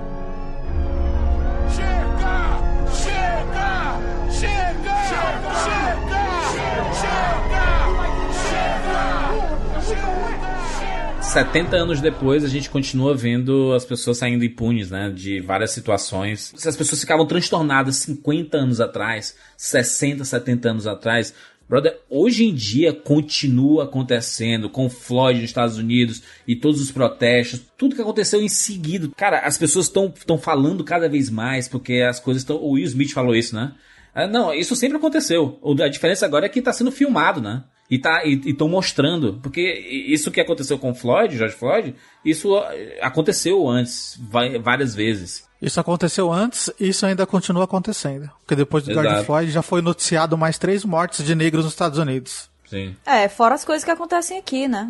Sim, a gente, sim. A gente, às vezes, deixa, deixa essas grandes notícias que causam grandes protestos fora, e que é uma cultura que a gente consome muito. Tomar muito nossa atenção, mas é uma coisa que a gente vê aqui todos os dias, né? O próprio assassinato do João Pedro é um grande exemplo disso. Sim, a, a- a gente, a gente vê várias situações na, na própria série que são colocadas é, de propósito mesmo, assim, pra acomodar, pra você ter um pouco de empatia pelos personagens e, e se você não for negro, você tem empatia com as pessoas que estão ao seu redor. Tipo, a, a, a Ruby entrando na casa e aí o cara fala assim: o que é que você tá fazendo aí, não sei o que e tudo. Aí chega o branco e fala assim: não, ela tá comigo. Ah, tá bom, tá bom. Sabe, esse, esse tipo de, de situação que vo- você assistindo, você vê, você se sente desconfortável, mas é muito real, né? Acontece, acontece sempre. É, outras situações do, do tipo, ah, acho que aquele segundo episódio que é mais mágico, né? Que eles ficam presos de- dentro da casa e lacrado por magia, né? E, e, o- né, e as pessoas Foda. assistindo como se fosse um zoológico quase, sabe? E se divertindo, né? Dando risada com as, eles passando por situações que mexem, né? Situações que internas, né, de cada um ali lidando com uma situação diferente. Esse, esse episódio também é muito pesado e ele também é um daquela da, da escala gigantesca de J. Abrams, né, de fazer um negócio absurdamente gigante, tanto que explodem tudo ali, né? Não só explodem tudo, né? Aquele episódio ali pra mim é um grande exemplo de como, meu Deus do céu, eu fico pensando assim, o que poderia ter sido se não precisasse dessa desgraça, sabe? Porque quando você lembra daquele episódio, cara, você não vai lembrar do cara gigante jogador de, de basquete com a cabeça de criança. É. Entende? Você vai lembrar da Letícia saindo e esporrando aqueles carros inteiros com aquele taco de beisebol e do- da cerimônia religiosa que aconteceu ali e das discussões que eles têm ali dentro e da maneira como ela é inteligente, ela descobre como resolver o problema dela sozinha. Não precisava. É, é isso que eu fico assim, cara. Tem umas coisas que eu, eu Eu te entendo, Catiuxa, eu te entendo, eu te entendo. Pois é, é porque assim, ó, tem certas coisas nessa série que elas são tão boas, tão boas. Na verdade, a maioria das coisas nessa série é tão boa que você fica triste pelas que não são. Tu, tu acha que esse, esse, esse episódio é ruim? Esse, acho que é o terceiro episódio, né? Que da, da casa mal Não, assombrada. não, não, não acho que esse episódio é ruim, mas eu acho que na, na maioria dos episódios de Lovecraft falta um tempo e um respiro pra própria série pra ela se ligar nos, nos temas um pouco mais delicados que estão ali no meio, na, na maneira como os personagens se sentem em relação a tudo sem eles precisarem necessariamente estar comunicando uns aos outros ou interagindo com o sobrenatural constantemente. Não precisa a Ruby estar dentro daquele do, do porão da casa dela e vendo aquelas fotos, vendo aquelas coisas que tá acontecendo, não precisa todas as fotos caírem no chão e virarem uma grande co- coisa gigante lá que parece a cabeça do Voldemort no primeiro filme de Harry Potter, não precisa. Do mesmo jeito que eu acho que, que é uma coisa que a gente tava falando aqui, que eles tentam realmente colocar tudo, tudo, tudo demais e acabam caindo em certas falhas que são uma pena, sabe? Que você fica triste, assim, que, que elas tenham acontecido, como é o personagem, como é, por exemplo, o personagem da Yahima, né? Naquele episódio meio Indiana Jones, que eles estão procurando as- o, o livro e tal, e aí eles encontram ela, ela é uma, uma mulher de, de origem indígena. Nossa, E essa que- mina não serviu pra nada, meu Deus! Aí ela chega, sabe? Aí, fala, aí ela fala certas coisas. Tipo assim, ela diz que ela é uma two spirit, né? Que é uma coisa. Ela tá ali com um transgênero, né? Uma pessoa com os dois gêneros, né? Ela é uma pessoa não binária. É um termo que algumas tribos nativo-americanas têm pra falar sobre, sobre pessoas, né, que, que, não, que são não binárias, né? Que ela tem dois espíritos no corpo só e tudo mais. Aí ela chega, fala isso, depois ela sai, feito meio que um bicho lá de dentro, é colocada dentro de uma casa, não aprende nada e aí depois ela é morta e aí pronto. É uma coisa que a própria Misha Green depois acabou reconhecendo que. E que massa, sabe? Pô, mais uma vez a Misha Green merecendo os aplausos. Que ela reconheceu que foi um vacilo, que poderia ter sido melhor colocado e tal. Mas é mais uma vez, eu- eu- o que eu fico perguntando é isso, assim, será que não seria legal dar espaço para os produtores da série? Pra galera que tá realmente cuidando daquele material para que ele seja aproveitado da melhor maneira possível. Será que não, é melhor dar pra eles uma cartinha branca aqui de vez em quando pra você ir colocando as coisas com calma, entendendo que provavelmente vai ter uma segunda temporada? Cara, quem é que vai. Sério, nos dias de hoje, que bom inclusive que tem uma grande pressão pra isso. Como é que a HBO vai chegar e cancelar Lovecraft Country depois da primeira temporada? Eu, pra mim tá, tá óbvio, tá claro, inclusive. Cara, tá. Nossa, óbvio. eu acho que não vai ter, cara. Eu acredito que vai ter, mas eles vão abordar outras temáticas e talvez nem seja o mesmo elenco. Tipo Twilight Zone, sabe? Vai ser uma parada, tipo, tipo a, maldi a Maldição da Mansão Rio, que na segunda temporada já é uma é um É, antologia, né? Assim, tá falando Isso, mais antológico. Eu acho que dá pra continuar com esses personagens. Dá pra continuar ainda. É, inclusive a gente tem é, o, o cliffhanger lá da Dee, que é a mulher do braço Biônico. que é o que o Atticus viu. Os pontos estão colocados lá pra uma segunda temporada. Isso é uma coisa que tá clara. Eu não acho que essa série falhou. Meu Deus, foi horrível. Caraca, li o livro, só tive decepções. É óbvio que não. É óbvio que não. A maior parte dos episódios eu acabava de assistir e quando acabava o episódio eu me via respirando assim fundo pela primeira vez e ficando Caraca, que massa que estão vendo isso, sabe? Que foda que estão vendo isso. Aconteceu isso no, no episódio da Sundown Towns, que, o- que o Load comentou. Aconteceu no episódio da Ruby. Aconteceu no Digaboo. Aconteceu no episódio, no próprio episódio da Hipólita, que eu ainda fico assim, porque eu fico pensando. É, algumas coisas foram colocadas lá, né? Teve teletransporte nada a ver do Áticos, teve esses problemas, teve uns ex-máquina que, que são meio estranhos. Mas a coisa que eu ainda fico pensando assim é, poxa, como eu queria que eles tivessem colocado a Hipólita como uma pessoa que tem muito mais curiosidade e capacidade pra fazer as coisas que ela faz naquele episódio em outros episódios. Porque de vez em quando a gente vê ela olhando por um telescópio, comentando uma coisa aqui, outra ali. Enfim, mas isso aí é, é mais uma vez o meu preciosismo em, relação ao livro. É melhor, melhor deixar pra lá. É, e eu entendo, Katiusha, a galera que, tipo, gosta da série, sabe? Tipo, não ficou com essas visões que a gente tem, sabe? Tipo, de crítica, porque é uma coisa que hoje em dia, infelizmente, você. Não tô falando que eu trabalho com isso, mas sabe, tipo, não pra parecer aquele. eu ia falar, não, não porque eu trabalho. É que antes eu ouvia o Rapadura Cast e eu ficava, caramba, mano, por que, que o Jurandir fica criticando tanto o filme? Ele não consegue só assistir comendo uma pipoquinha? É difícil fazer isso, mano. Quando você tá. Exatamente, quando você trabalha com isso, é difícil. É difícil porque você quebra aquela venda que você tem É. e você começa a olhar, tipo, hum, tem um erro de cena aqui, ó. É um, é, é um lado positivo e negativo, né? Porque você tem uma análise mais crítica, né? Sobre as coisas que você tá assistindo. E o, o, o lado negativo é que não dá pra vou sentar aqui e desligar o cérebro, que tá? porque não é possível Isso. você fazer isso, né? E, e não, não tem como só. Vou ver só pra curtir. É difícil, não tem como mais. Eu faço isso com qualquer coisa, tá ligado? Aquele filme de Natal da Netflix que não vem ao caso, sabe? Que saiu no ano passado e todo mundo tava elogiando. Eu assisti aquilo e eu comecei a falar, mano, gente, essa cena não faz sentido com isso aqui que o Papai Noel falou no começo do filme, cara. Como que vocês estão indo. Sabe? Aquele Tipo, Klaus.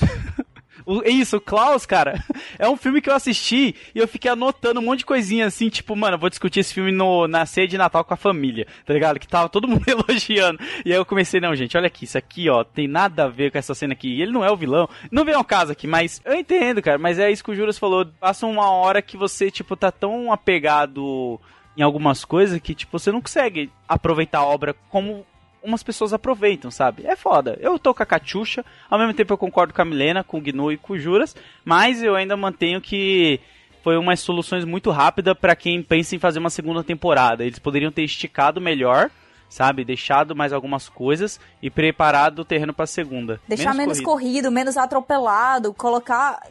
Porque assim, já tem muito personagem, né? A história já é baseada em um livro que tem muito personagem. Já é essa estrutura de cada episódio um conto diferente e cada episódio um gênero diferente. Sim.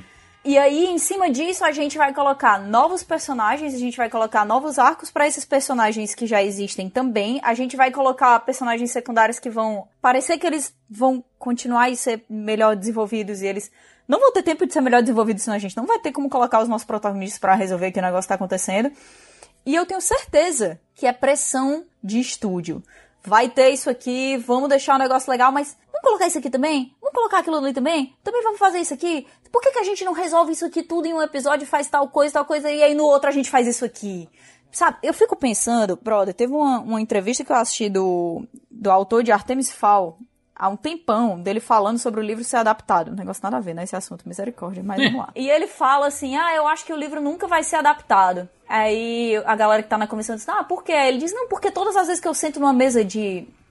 Com, com os executivos e tal, alguém pega e diz assim: Ah, essa história é, é bacana, né? É bacana. Tem uma criança que é tipo protagonista, mas ela na verdade é um vilão. Legal, legal. Você acha que poderia se passar, ao invés da Irlanda, no espaço? Aí ele, não. Aí o cara, não, mas, mas assim, será que não poderia talvez X coisa ter poderes especiais que vai ter tal coisa? Ele, não, não precisa. Tipo assim, já tem fada, já tem isso, já tem aquilo. Acho que não precisa de, né? Não precisa disso. E ele fica o tempo inteiro falando como você senta nessas mesas com esses executivos e tudo que eles querem falar são os fogos. Ninguém pensa no, no- na maneira como o roteiro vai funcionar como um todo. Ninguém pensa assim, ah, vai ficar muito confuso para uma pessoa que, que chegar aqui quiser entender, talvez ela não, né, não tenha lido o livro, não tenha compreendido muito bem o que é desse personagem, daquele personagem e tal. Eu acho que uma coisa que Lovecraft Country fez espetacularmente bem foi despertar a curiosidade de várias pessoas ao redor do mundo para a história da cultura negra. Essa ancestralidade que, que foi colocada aqui tão, tantas vezes e, e- e tão bem, porque é muito difícil você chamar essa curiosidade para as pessoas normalmente, é como a, a, a Milena falou, né? E quando você passa por, por vários episódios que tem pequenos easter eggs aqui e ali, todos os episódios de Lovecraft Country tem uma pá de easter egg em todos Sim. os cantos de história da cultura negra. E se você for pesquisar, tem vários youtubers que, que fazem um breakdown Tem narrações episódio. fantásticas e todos, narrações. textos. Exatamente. Não é à toa, não sei se vocês sabem, vamos falar uma curiosidade aqui. A HBO lançou um podcast que é o segundo melhor, porque o primeiro melhor é o que a gente tá fazendo agora, então você tá tendo o privilégio de ouvir. Mas o segundo podcast melhor sobre território Lovecraft tem a participação da Milena, que é a que está nesse daqui, que é o primeiro melhor. Então, olha isso, comentando todos os easter eggs e todas as coisinhas secretas que tem na série, né, cara? Pra agregar mais Autoridade é ainda. autoridade, né? Capítulos por episódio. É, vocês não sabem o que foi fazer roteiro dessa série. Vocês não sabem que. E assim, eu, muita coisa, é, não só eu, como também é, o Walter e o Isidoro, muita coisa a gente não sabia, é, da, da própria história mesmo, sabe? É, outras coisas a gente já sabia, então já, tipo, foi ótimo. Mas é, a minha experiência com a série foi muito de imersão, sabe? Então eu não sou capaz de vir aqui e falar assim, olha, pra mim teve falha nisso aqui, pra mim ele não explicou isso aqui, porque pra mim foi muito de imersão na história mesmo. Então, a gente assistiu os episódios antes e claro que tinha toda a crítica e tal, que a gente conversava, dava grito, né? Porque como as pessoas assistiam no domingo, né? A gente não tinha tanto esse luxo, mas a gente dava uns gritos que e assistia. Mas a questão é que pra mim foi minha imersão mesmo. Então eu não consegui assim ver erros, sabe? Pra mim foi muito eu me conectando com o meu passado. Então, da magia, daquilo, ai, não explicou isso. Não, sabe? Eu não queria saber disso, sabe? E eu entendo quem olhou dessa forma e quem achou que isso aqui estava errado, isso aqui podia ser bem trabalhado. Porque sim, tem coisas que nada é perfeito, sabe? As, as coisas podem ser bem trabalhadas. Mas para mim foi uma, uma ligação muito profunda, assim. Talvez se eu não tivesse feito podcast, talvez eu teria visto de outra forma. Mas eu já acho a adaptação, a série Lovecraft Country, muito melhor que o livro Território Lovecraft. Que eu não consegui sentir essa ligação, inclusive achei a narrativa bem lenta. Mas não é um livro ruim. Pra mim, é, é- foi, foi curioso porque como eu não tinha tan, é, eu não construí uma base de expectativa, eu acho que sim, determinadas obras elas são prejudicadas pela expectativa, né? O, o que você deposita naquilo que você tá assistindo. Como eu, eu meio que fui despreparado pra assistir, eu assisti primeiro, primeiro que eu assisti seis episódios seguidos, né? E aí eu, para mim foi um, um baque assim de eu deu terminar esses seis episódios e tá assim, ó. "Uf, meu Deus do céu, o que vai acontecer aqui?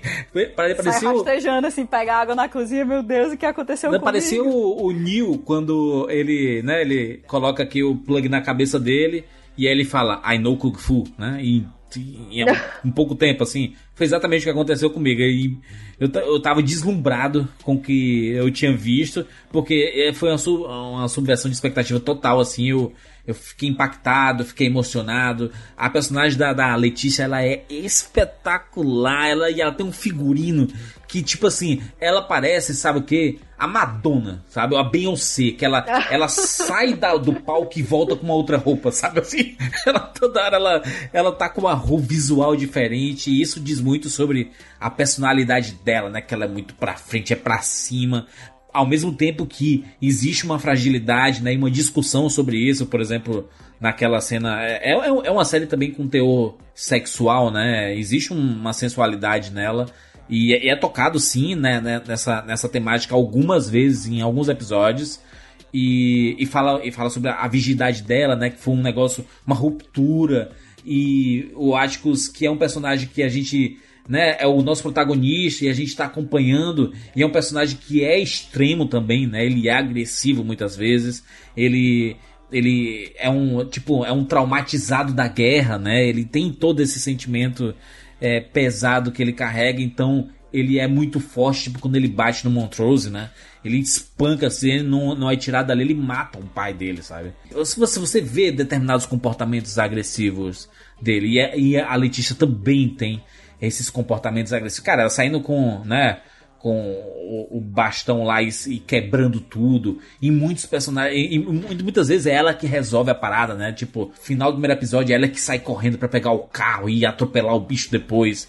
É, aquele episódio da casa em que ela começa a gritar de mãos dadas com todo mundo que foi assassinado naquela casa. E elas assim, saiam daqui, vocês não pertencem aqui. Isso é muito foda, é forte, né? Poderoso isso. É, e, a, e a Junela é muito expressiva, né? Saia da minha casa, vadia! Saia da minha casa! Me ajudem! Saia Me ajudem a expulsar Saia da ele! minha casa, vadia! Por Vadia! favor! Saia já da minha casa agora! Vocês ainda da não morreram! Vocês podem lutar! Satan, we're gonna tear your kingdom down. Saia da minha casa! Lord Jesus. Oh, Satan, we're gonna tear your kingdom down. Mas parecia que a série tava conversando comigo toda hora, sabe? Então, quando eu assisti todos os episódios, sim, tem.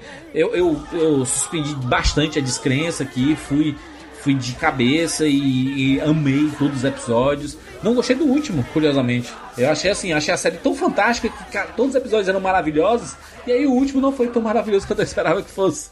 Achei bem mais ou menos assim. E aí eu falei, pô, será que eles pensaram que não vamos encerrar de forma definitiva para deixar algumas pontas abertas aqui pro futuro. E acho que aí, Lodi, eu pensei que eles tinham noção do tamanho que eles estavam fazendo a série. E quando eles chegaram perto do, do último episódio, eles falaram assim: porra, dá pra gente fazer mais o futuro. Não, não vamos colocar tudo aqui, não. Vamos tirar um pouquinho e, e pensar no futuro. É, e o episódio que eu menos gostei, inclusive, foi o último episódio. Esse episódio 3 que você comentou, da Letty, é um dos episódios mais pesados de Lovecraft Country. Principalmente aquela buzina, gente. Aquela buzina, Dos pra mim é a carros, né? buzina do racismo, sabe? É a buzina do racismo. É, é a buzina desgraçada que vai falar, olha, você não vai ficar aqui, você não é pertencente. E aí quando ela sai, quando ela não aguenta mais, eles colocam aquela cruz, sabe? Da KKK ali, puta merda, sabe? Que bagulho pesado. E aí, quando ela sai com aquele taco de, de beisebol, ela fala: Meu, eu vou quebrar tudo isso aqui agora. E ela quebra, ela explode e é uma cena linda. É uma cena linda. Mas aí ela, ela já se ajoelha. Ela se ajoelha e todos se ajoelham também, porque ela já sabe o que vai acontecer com ela. Não vai, eles não, não, são, não serão os brancos que vão ser presos, sabe? Vai ser ela. E aquela cena quando ela já tá no carro e que o cara se, se segura e ela começa a, a bala- tipo, cair, sei lá, se, se colidir ali no carro. É uma violência, assim, sabe? Tão, tão dolorosa, sabe? Tipo, eu só lembrei de violências comigo e violências que a gente vê todos os dias. É, sei lá, cara. É, é- sei lá, essa, esse episódio pra mim, ele é muito pesado. E ele, assim, ele é sem vergonha, sabe? A Misha falou assim: não, esse aqui que eu vou colocar é isso aqui que tá acontecendo, pronto, acabou. E a forma como é, é, a, a Letty se, se ergue depois, sabe? Tipo, ela foi. o- ela perdeu a virgindade dela. E ali a gente vê é, a ignorância do, do Atticus, né? Ah, só porque a Letty se mostra uma mulher foda, uma mulher pra frente, ela não é virgem? Ela não é frágil? Ela não merece ter carinho? E isso é desconstruído é, é, do personagem mesmo durante a série. E da própria, da própria Letty, sabe? Então, como ela se, se consegue encontrar soluções pra ela mesma se libertar de toda essa violência, por mais que ela sofra mais violência durante a série, e se conectar com a religião, que era algo que ela negava, né? E ela começou a ver da, da própria forma. Então, sei lá, achei sensacional a construção dela. Também uma das melhores personagens. É, por mais que eu acho que o Montrose é o grande personagem dessa série, mas ela foi construída de uma forma incrível pra quebrar todos os estereótipos e trazer também a discussão sobre a solidão da mulher negra. E Milena, você pensa que é, a série ela acaba ficando distante, a fantasia, né, ficção, sei lá. E aí puxando mais uma vez o caso da Mari Ferrer, eu, o caso do estupro, né, que ela sofreu, ela é virgem também. E aí o que é que o advogado falou? Assim, ah, você trabalhava numa cafeteria, tirava fotos sensuais, você jamais era virgem. Aí o argumento Não, então, do... não é porque. Então, é isso, não é porque a mulher faz fotos sensuais ou porque é, é, tipo desenvolve um corpo que não era pra desenvolver entre aspas daquela idade ou que se mostra uma mulher que tem já uma independência que ela não é virgem, que ela não é, é, é uma pessoa sensível, sabe? São estereótipos que as pessoas colocam na gente que acha que assim, mas não é. Tipo, as pessoas não perguntam, nossa, como você se sente? Nossa, vamos conversar aqui um pouco sobre você. Não, já vai na violência, sabe? É nojento. É, gente, esse caso é nojento, assim, eu, eu fiquei mal o dia inteiro, sabe? Eu não consigo entender uma, essa sociedade que a gente vive. E tudo isso por conta de que quem tá lá no poder são homens brancos, cis, héteros e ricos que, sabe, fizeram toda a lei do Brasil para ser um país machista e racista. E enquanto houver isso, a gente não vai ter uma lei que, que vai punir a pessoa certa, sabe? É aqui onde a gente perde. Quando isso continua se quando isso continua acontecendo, a, a, gente perde aqui, sabe? E isso é muito desmotivador, muito, porque para continuar é muito difícil. Eu, eu nem quero imaginar como é que essa menina tá. Trilha sonora de Lovecraft Country espetacular, hein? Que seleção maravilhosa, tem tudo, né? Tem B.B. King, tem Nina Simone. Nina Simone, inclusive, encerra vários episódios, né? É, ela toca em, em alguns episódios e encerra a maioria deles. Tem Eta James, tem muito hip hop.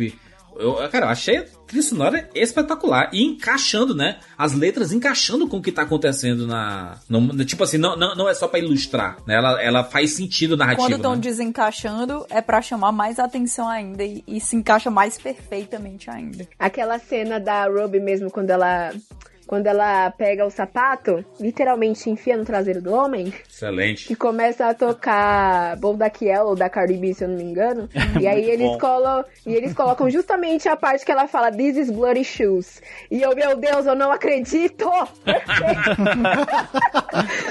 Perfeito, é perfeito, cara. É... Cara, tinha umas coisas que acontecia que você não tinha como não gritar. E assim, eu, e a coisa de colocar um, um grande discurso, um grande momento histórico em cada um dos episódios, pra gente depois ir pesquisar que discurso era aquele e o que que ele mudou, né, dentro, dentro da nossa sociedade. Porque assim, eu acho que eu, tanto eu quanto o Load, né, a gente tá falando aqui, ah, existem pontos, pontos positivos, mas existem pontos negativos, isso aqui não foi legal, isso aqui podia ser melhor, pelo amor de Deus, parem e tal, né, enchendo o saco aí por causa dos efeitos especiais, enchendo o saco por causa de furo de roteiro, mas eu acho que uma coisa que todo mundo concorda é que Lovecraft Country era uma série muito necessária. Muito necessária, que é cheia de coisas lindas e de momentos que são profundamente emocionantes, sabe? Que te levam a, olhar para dentro de, de você. Eu imagino, assim, vocês falando, porque obviamente eu, eu não sou uma mulher negra. Imaginar o que é assistir essa série para vocês e o que é ver essa essa representação tão poética e tão forte e tão tapa na cara da história, da ancestralidade de vocês na HBO, lá em cima, colocado como carro-chefe da época que ela estava sendo exibida. Pra gente é poderoso. Que demais, isso. que demais, que demais, que, que honra que, que eu esteja vivendo em um tempo que isso está acontecendo. A HBO a gente pode dizer que é uma das plataformas que mais está trazendo tudo nessa pegada, né, cara? Com o Watchmen, Território Lovecraft, aí nós temos o Twilight Zone com Jordan Peele, é, pequen... não, Pequenos Incêndios de Todos os Lugares é da Amazon Prime. Desculpa a concorrência, mas, mano, é. foda, né? tá, tá foda. É, e eu acho que não só isso, sabe? A HBO mesmo é, e a Ampere, eles lutaram muito para trazer pessoas pretas e vivências pudessem fazer o podcast, sabe? Não foi um podcast fácil, porque eu digo por mim, quando me chamaram, eu falei, meu Deus do céu, gente, peraí. Responsa, né? No meu cantinho Instagram falando sobre literatura. É só isso que eu tô sabe? Mas, tipo, quando, quando me chamaram, eu falei, cara, que responsabilidade é essa, pelo amor de Deus? E eu fiquei com medo, porque, né, é uma série que, que era, tipo, uma das mais esperadas do ano. E aí eu tava com a minha. Não tava com a minha expectativa alta. Não tava. Eu tava tipo, ah, eu tô bem de boinha aqui, vou assistir a série, fazer de boa e pronto. Mas depois que eu comecei a assistir, eu falei, e aí promete. E aí, quanto mais pessoas assistiam, quanto mais pessoas ouviam o podcast, aí era mais pressão. Mas assim, é, foi incrível a experiência. E eu acho que a HBO realmente tá investindo nisso. E é uma coisa que eu falei, inclusive, hoje no Twitter, sabe? Nada. A gente não muda nada assim repentinamente. Nada tipo, agora a gente tem que mudar. Não, é gradual, sabe? E ver as empresas se preocupando com isso e falando, olha, a gente vai fazer esse, essa produção, vamos dar chance para esse roteiro, vamos dar chance para esse diretor, é, preto, asiático, LGBTQIA+, para ele contar a história dele e que a gente sabe que a ficção, ela é ficção, mas ela tem ali os vestígios, os vestígios da realidade que dá para trazer pra realidade. Sempre coloca a ficção ali como uma crítica social, sabe? Sempre coloco. Então, tipo, ver eles fazendo isso e, e mostrando cada vez mais outras narrativas que o mundo não é único, como o Chimamanda diz, a gente não pode cair no perigo da história única, porque a história única não é a certa. A gente não pode jamais cair nesse perigo. E, e foi um perigo que eu digo que eu quase caí na, na lábia da Cristina, que é essa lábia da, da manipulação sabe? E, e, é muito bom ver as empresas se preocupando com isso. E ao invés de criticar, a gente tem que apoiar, a gente tem que falar legal e a gente tem que continuar pressionando. Porque nós somos os consumidores disso. Sem as sem, sem a gente, as empresas de entretenimento não são nada. Então é a gente que tem que continuar cobrando, sabe? Então eu fico muito feliz com isso, eu espero que continue acontecendo e que a gente consiga aí fazer com que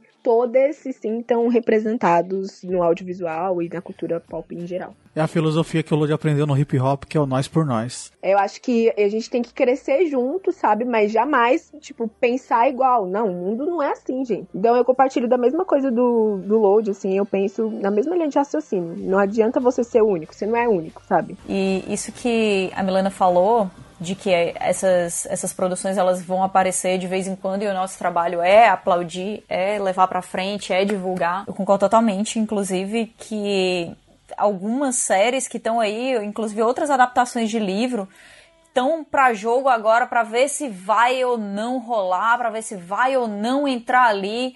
Inclusive o, o livro da NK, NK Jameson, o, o Fifth Season, Quinta Estação, ele tá aí para ser adaptado também. É um livro sobre futurismo africano, que ela gosta que fale African futurismo, né? É, a Nikkei Jameson é toda cheia de restritos, assuntos né? Pra, assuntos para outros momentos. É. Mas que é uma série que ainda não aconteceu, que ainda nem tem certeza de nada. E que com certeza absoluta, pelo sucesso de Lovecraft Country e pela premiação que Lovecraft Country vai ter nessa, nessa temporada de premiações aí, que não, que, que não pode não podem tirar certos prêmios dessa série, cara. Não podem, tá? Por isso tudo, vai ser muito mais fácil essa, essa série ser. É, é, esse livro ser adaptado. Vai ser muito mais dinheiro no marketing dessa produção. Vai ser muito mais dinheiro para colocar um elenco massa vai ser muito mais pressão para colocar a galera no roteiro, na produção, na direção, de tudo, sendo pessoas que têm aquela vivência, sendo pessoas negras, colocando essa indústria para ser cada vez mais plural. Então, todas as vezes que acontece uma coisa dessa, sim, o nosso papel é divulgar, é levar para frente. Obviamente, né, tem aqui eu e o Logi, né, podia ser melhor aqui, podia ser melhor ali, mas não quer dizer que a gente não esteja apoiando completamente o que Lovecraft Country é, é isso. Eu acho que o nosso papel é pressionar cada vez mais por histórias cada vez mais plurais, porque quando a gente assiste o mesmo filme, ouve a mesma história e só sabe a mesma coisa, a gente se torna seres humanos ridículos, né? Vamos ser sincero aqui.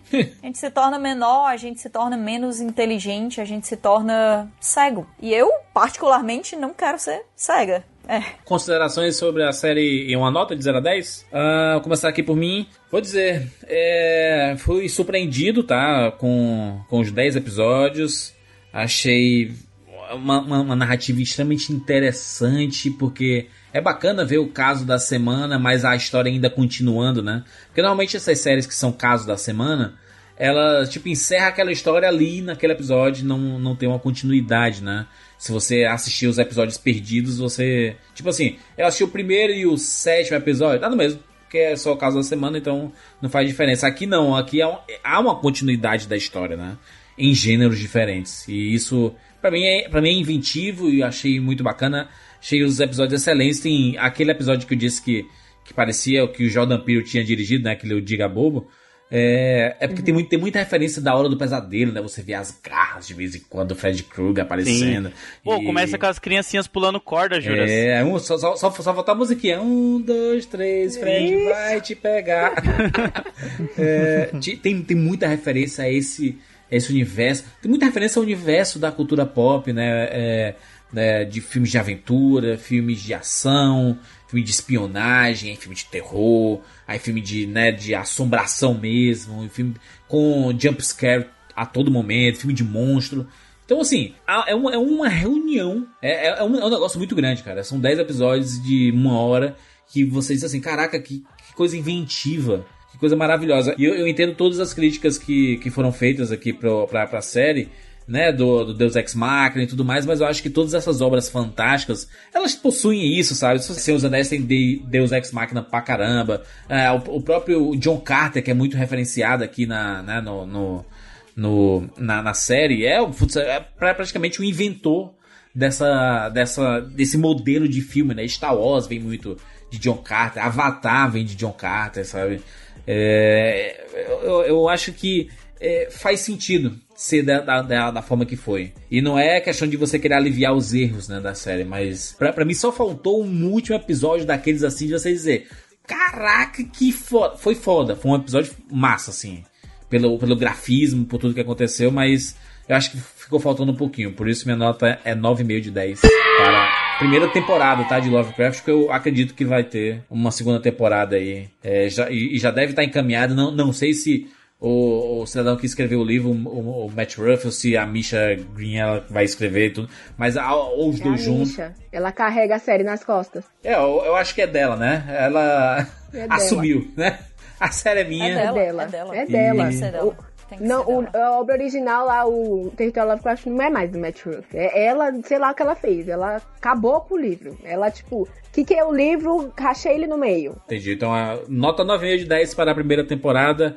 O Catiuxa Barcelos, por favor, sua, sua nota aí, considerações. Eu, como, como eu já disse, gostei de várias coisas na série. Os meus episódios preferidos foram o primeiro, o quinto e o oitavo, eu acho, que é o Digaboo, das, das gêmeas lá.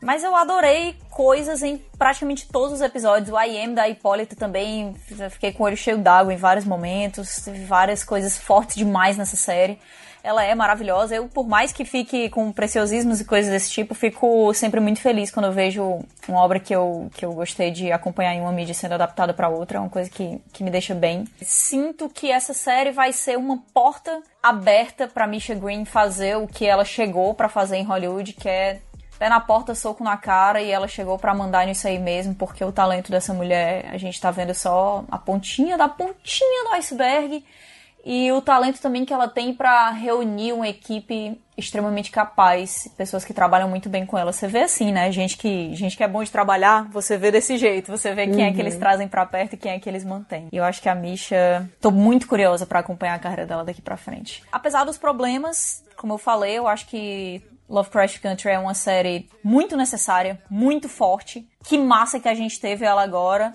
E essas pequenas coisas não não vamos fazer dar uma nota negativa para a série definitivamente, definitivamente. Para mim essa essa é uma série eu não, não colocaria 9,5, mas para mim ela é uma série nota 8 para 8,5. Se tirar os efeitos especiais, ela já fica uma nota 9 tranquilamente aí. Mas infelizmente não posso tirar os efeitos especiais porque é isso. Acho que faltou só um pouquinho mais de calma, foi realmente muito corrido. Mas algumas coisas, inclusive, que vieram dessa correria, eu amei, como o, o episódio focado na Dia. Amei aquele episódio, olha só, né? A, a ironia da coisa. Como, como, vocês podem perceber, sou confusa em relação ao que eu sinto por Lovecraft Country, mas o que eu posso dizer é palmas, me deem mais. Quero uma série dessa todo ano. É, Gnu? Minhas considerações pra série são. Eu amei a série. É eu não tenho, eu não tenho muitas críticas negativas em relação à série. Eu concordo que sim, ela teve alguns momentos que foram corridos. O último episódio também é um episódio que eu não curti muito. Mas no contexto geral é uma série que, que é muito necessária para os tempos atuais. Ela conversa muito com todo mundo, não só com a comunidade negra. E para quem está ouvindo e viu a série, é muito bom procurar saber os fatos históricos que a série aborda. Alguns eu já falei aqui né, como o massacre de uhum. Tulsa e, e, o assassinato do Emmett Till. É, são episódios tristes, mas são interessantes para entender um contexto geral. Os meus dois episódios preferidos são o da Dee e o da, e o da Hipólita, né? Eu acho que no da Hipólita fala muito é, o que eu já falei aqui sobre afrofuturismo, né? Sobre ancestralidade. Esse episódio ele mexe um pouco comigo porque eu, eu, eu sou muito interessado, eu estudo muito sobre esses assuntos, né? E o episódio da Dee é porque é terror total, assim, me lembrou muito dos filmes do Jordan Peele e eu adorei, adorei, assim. A minha nota pra, pra série é 9,5, né? Justamente por alguns pontos ali, um pouco corrido, a, representatividade daquela nativa americana, né? Que é transgênero ali também, foi um- uma falha ali da Misha Green no, no- na obra dela. Não tira o brilhantismo da obra em geral, mas é uma falha que a gente tem que que a gente tem que pontuar aqui, né? Assim como eu pontuei no filme do Spike Lee na, na, na- num outro podcast aqui, que essa visão americana, mesmo eles sendo negros, essa visão americanizada deles para outros povos ainda é uma coisa que eu acho que é- precisa ser trabalhada e, se- e sempre discutida, né? Não só porque eles são negros que a gente vai sempre aplaudir e, e não apontar os erros. Uhum. Mesma nota 9,5, eu acho que só meio ponto. Só pra ajustar isso aí pra uma próxima temporada que eu acho que acredito vai vir por aí também. Excelente. Ô, Milena, por favor. É, eu gostei muito da série, eu acho que ela foi ótima, o timing dela foi perfeito para a situação que a gente tá vivendo. É, os episódios foram muito bem. Eu, eu gostei que ela, pra mim, para mim é uma série que não tem um protagonista. Tipo, tem o Atticus ali, mas pra mim é uma série que não tem um protagonista, porque todos são protagonistas. É uma série que fala muito sobre ancestralidade, é uma série que fala muito sobre solidão da mulher negra, uma série que fala muito sobre como a mulher asiática é, é, é tratada, era tratada e é ainda cheia de estereótipos. Gostei muito da, da que a Misha trouxe a cultura asiática dentro da guerra. É, gostei muito do Montrose sendo um homem preto gay. E eu concordo que a Misha pecou na personagem não binária. Muito assim, personagem indígena. E ela se desculpou. E isso já pra mim é um passo enorme. Você reconhecer o seu erro, porque as pessoas não reconhecem, né? E foi incrível, assim, ela já ter feito isso. Eu concordo que o americano ele tem a visão do Salvador, né? Então ele sempre vai se colocar ali como americano do Salvador. Mas ver que ela já reconheceu isso e ter ido publicamente falar já foi incrível. Pra mim, o roteiro é impecável. E pra mim, eu só quero mais séries, só quero mais Lovecraft Country, só quero mais outras séries como A Quinta Estação ou Americaná, pra gente ver aí mais pessoas racializadas dentro das telinhas. Lode, por Olha. favor, Lode. Lode, o momento chegou! Ah. O 4 vem! Lodi, se você der 5, você não participa mais. Eu dei 5 no Omelete. Vocês viram, né? Que, de, que eu falei que de 10, de uma nota de 0 a 10, eu daria 5 pra Território Lovecraft. Por- Mas aqui eu não vou dar 5, porque eu falei lá e lá a gente não dá nota, né? Mas, mano, eu não amo a série. Eu acho que amar é uma palavra muito forte. Mas eu entendo que ama, não vou falar nada. Eu amo Atlanta, que pra mim é perfeita do início ao fim, sabe? É uma série que eu amo. Eu amo Tu ama o Tom. Holland. Não, não, o Tom Holland. Ah, cara, nem dois eu dou pro Tom Holland, sabe? Nem dois eu dou pra ele. Tira esse ódio Deixa do esse coração. moleque lá no mano. canto dele. Tira esse ódio do coração. Não tem como, não tem como. Eu vou tirar no dia que o Rogério tiver consciência. Mas eu acho que Território Lovecraft é uma série muito boa. Eu gostei de algumas coisas, tem muita coisa que me incomoda. É, eu gosto do episódio Sundown, gosto do episódio 5, gosto do episódio Gigabu que a gente comentou. E aliás, tem um grupo, né, que chamado Gigabu de hip hop, mas enfim, tem muitas coisas na série que me agrada. Eu fico feliz, mas ao mesmo tempo eu não consigo ignorar as coisas assim, sabe? Que eu não, não consegue descer os Deus Ex Machina, as soluções, as soluções rápidas de roteiro. Tipo, os efeitos dos monstros, que eles sempre aparecem de noite porque a gente sabe que o orçamento é baixo. Então, por favor, faz eles só aparecer de noite mesmo, porque de dia não vai dar pra gente aguentar. E eu, eu ó, eu, Lodi, gostaria muito que tivesse uma segunda temporada. Eu quero muito queimar minha língua e no futuro vocês mandarem prints falando aí, Lodi errou lá no Rapadura, hein? Olha aí, segunda temporada, mas eu acho que não vai ter, porque pra mim não faz sentido. A Milena deve ter informações privilegiadas, mas É, não não faz sentido. Olha lá, ela não pode falar. Mas pra mim não faz sentido uma série correr tanto se ela vai ter uma segunda temporada. As soluções que eles tiveram ali e tudo, eu acho que foi uma solução muito, sei lá, estranha. Eu dou, sei lá, ah, 7,5, vai. 7,5. Caraca, no- no- foi nota boa. Lodi, Então Heresia. tá de boa. Nota 7 é 7,5. nota boa. Ah, nota boa. Eu não vou eu dar estou 9,5. impressionada. Sim, não, eu concordo. Eu acho que cada um tem que ter sua visão mesmo. Tem certas coisas que incomodam outros e tal. A gente É. considera o, o contexto todo que a série surgiu, mas tem seus defeitos, é isso aí. A gente tava falando lá atrás que nem todo preto pensa igual. Olha aí, vocês vão poder Mas- ver isso aqui. Mas isso que é legal, a gente tá aqui conversando sobre uma série que traz racismo, traz isso, mas ela ainda é uma série audiovisual que tem Sim. defeitos e tem é, é, acertos. Então é, é isso, sabe? A gente tem essa conversa saudável, sabe? Criticando sem uma falar, não, não é assim. Tipo, não defendendo o seu ponto de vista, porque não é assim que funciona. Então, tipo, deu 7,5, show de bola, tá suave. Não concordo, mas eu a respeito. Aprendendo outras coisas, vendo o lado de outras pessoas e, e entendendo e vivendo a experiência, né? Porque eu acho que hoje em dia é, é como, como o nosso lema diz, que é assistir apenas o começo. Sim. Que massa poder trocar figurinha com vocês sobre, sobre essa série, sobre essa história, sobre essas coisas. Aí, Catiuxa, a gente começou de mão dada e terminou de mão dada até o final. Tá sempre permitido, Lodi, ter opiniões ruins, então a sua tá de boa. Tá tranquilo. Concordo com o Jurandir. Eu quero ver É. quando sair o Snyder Cut se vão me chamar. Só isso que eu vou dizer. Eu eu quero ver. Me chama pro Snyder Cut também, porque eu vou ser o cara que vai falar bem. Vral! Só vem. Eu vou falar bem do Snyder Cut. Uma opinião que, tipo, Ah. que, tipo, todo mundo ama uma série de livros e filmes, todo mundo ama, e eu fico, hum, Harry Potter. Ah, eu nunca nem perdi tempo pra ver isso daí, cara. Milena, as pessoas estavam aqui vibrando com as tuas opiniões, aí no finalzinho a Milena já solta essa aí. Se queimou Puta bichinha, deixa ela. Não, mas assim, é aquilo, sabe? Eu entendo o impacto da obra pra uma geração. Porque a gente, por exemplo, leitores e, enfim, pessoas que assistem filmes e foram, sabe, foram é, criadas, posso dizer assim, vendo aquilo e que foi algo muito novo, sabe? Tipo, ah, isso é muito novo e eu amei, isso fez parte da minha infância, me ajudou a crescer e a ter isso, e ter, e ter isso e aquilo. Só que pra mim, Milena, e assim, eu super respeito quem teve uma proximidade com, com Harry Potter. Mas pra mim, Milena, Harry Potter não tem toda essa magia que, que as pessoas veem, sabe? Eu não consigo ver essa profundidade, eu não consigo ver. Não consigo, eu não consigo me ver em Harry Potter. Não consigo, eu, eu acho super problemático, super. Não, e não é por causa da, da, né, Britney Spears, que eu não quero falar o nome dela. Não é por causa dela, é porque eu realmente, eu entendo, eu li, sei lá, até o terceiro livro, eu falei, ah, tá, tá bom, gente, tá ótimo, não quero ler mais.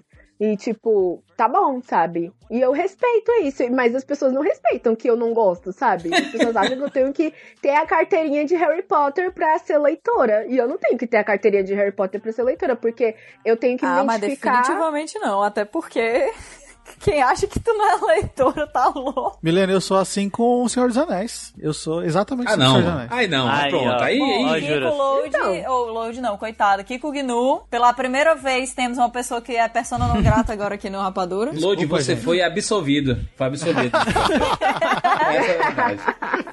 Aí, aí, ó, ó os tipos de pessoas que você vai deixando entrar no Rapadura. Isso A aí. galera, a galera vem, a galera vem lá no estúdio querer tatuar Senhor dos Anéis, aí no meio da tatu eu falo assim, eu nem curto Senhor dos Anéis, os caras ficam malucos, tá ligado? Meus amigos, muito obrigado a todos pela participação. Vocês podem encontrar o Lodi e a Milena no Omelete, exatamente. e obviamente nas redes sociais, né? A Milena tá lá falando de livros toda hora no Instagram, no YouTube e tudo mais, Lodi também. A galera tá toda no Twitter, no Instagram. É muito fácil de encontrá-los. Muito obrigado pela participação. Voltem sempre. Porta aberta. A porta está aberta sempre. O, o Lodi já é de casa, né? Há muito É. tempo. né? Porra. eu só entrei no Omelete por causa do Rapadura, cara. Aí. Olha aí, ó. Eu, tive que passar por aqui, ó, tá vendo, ó? A qualidade tá nivelada aí, ó. É isso, gente. Nos encontramos na próxima semana. Tchau. He smiles, towering in shiny metallic purple armor. Queen jealousy, envy waits behind him. Her fiery green gown sneers at the grassy ground. Blue are the life giving waters taken for granted. They quietly understand. Once happy turquoise armies lay opposite ready, but wonder why the fight is on. But they all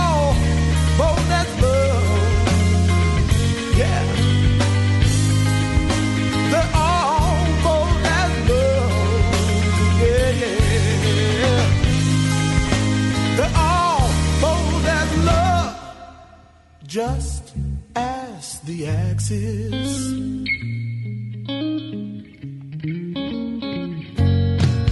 My red, so confident he flashes trophies of war and ribbons. of euphoria. Orange is young and full of daring, but very unsteady for the first go round. My yellow in this case is not so mellow. In fact, I'm trying to say it's frightened like me. Emotions of mine keep holding me from giving my life to a rainbow like you. But uh, yeah, I'm bold, bold as love. Yeah. Well, I'm bold, bold as love. Hear me talk, baby. I'm bold as love. Just ask the axis. He knows everything. Yeah, yeah.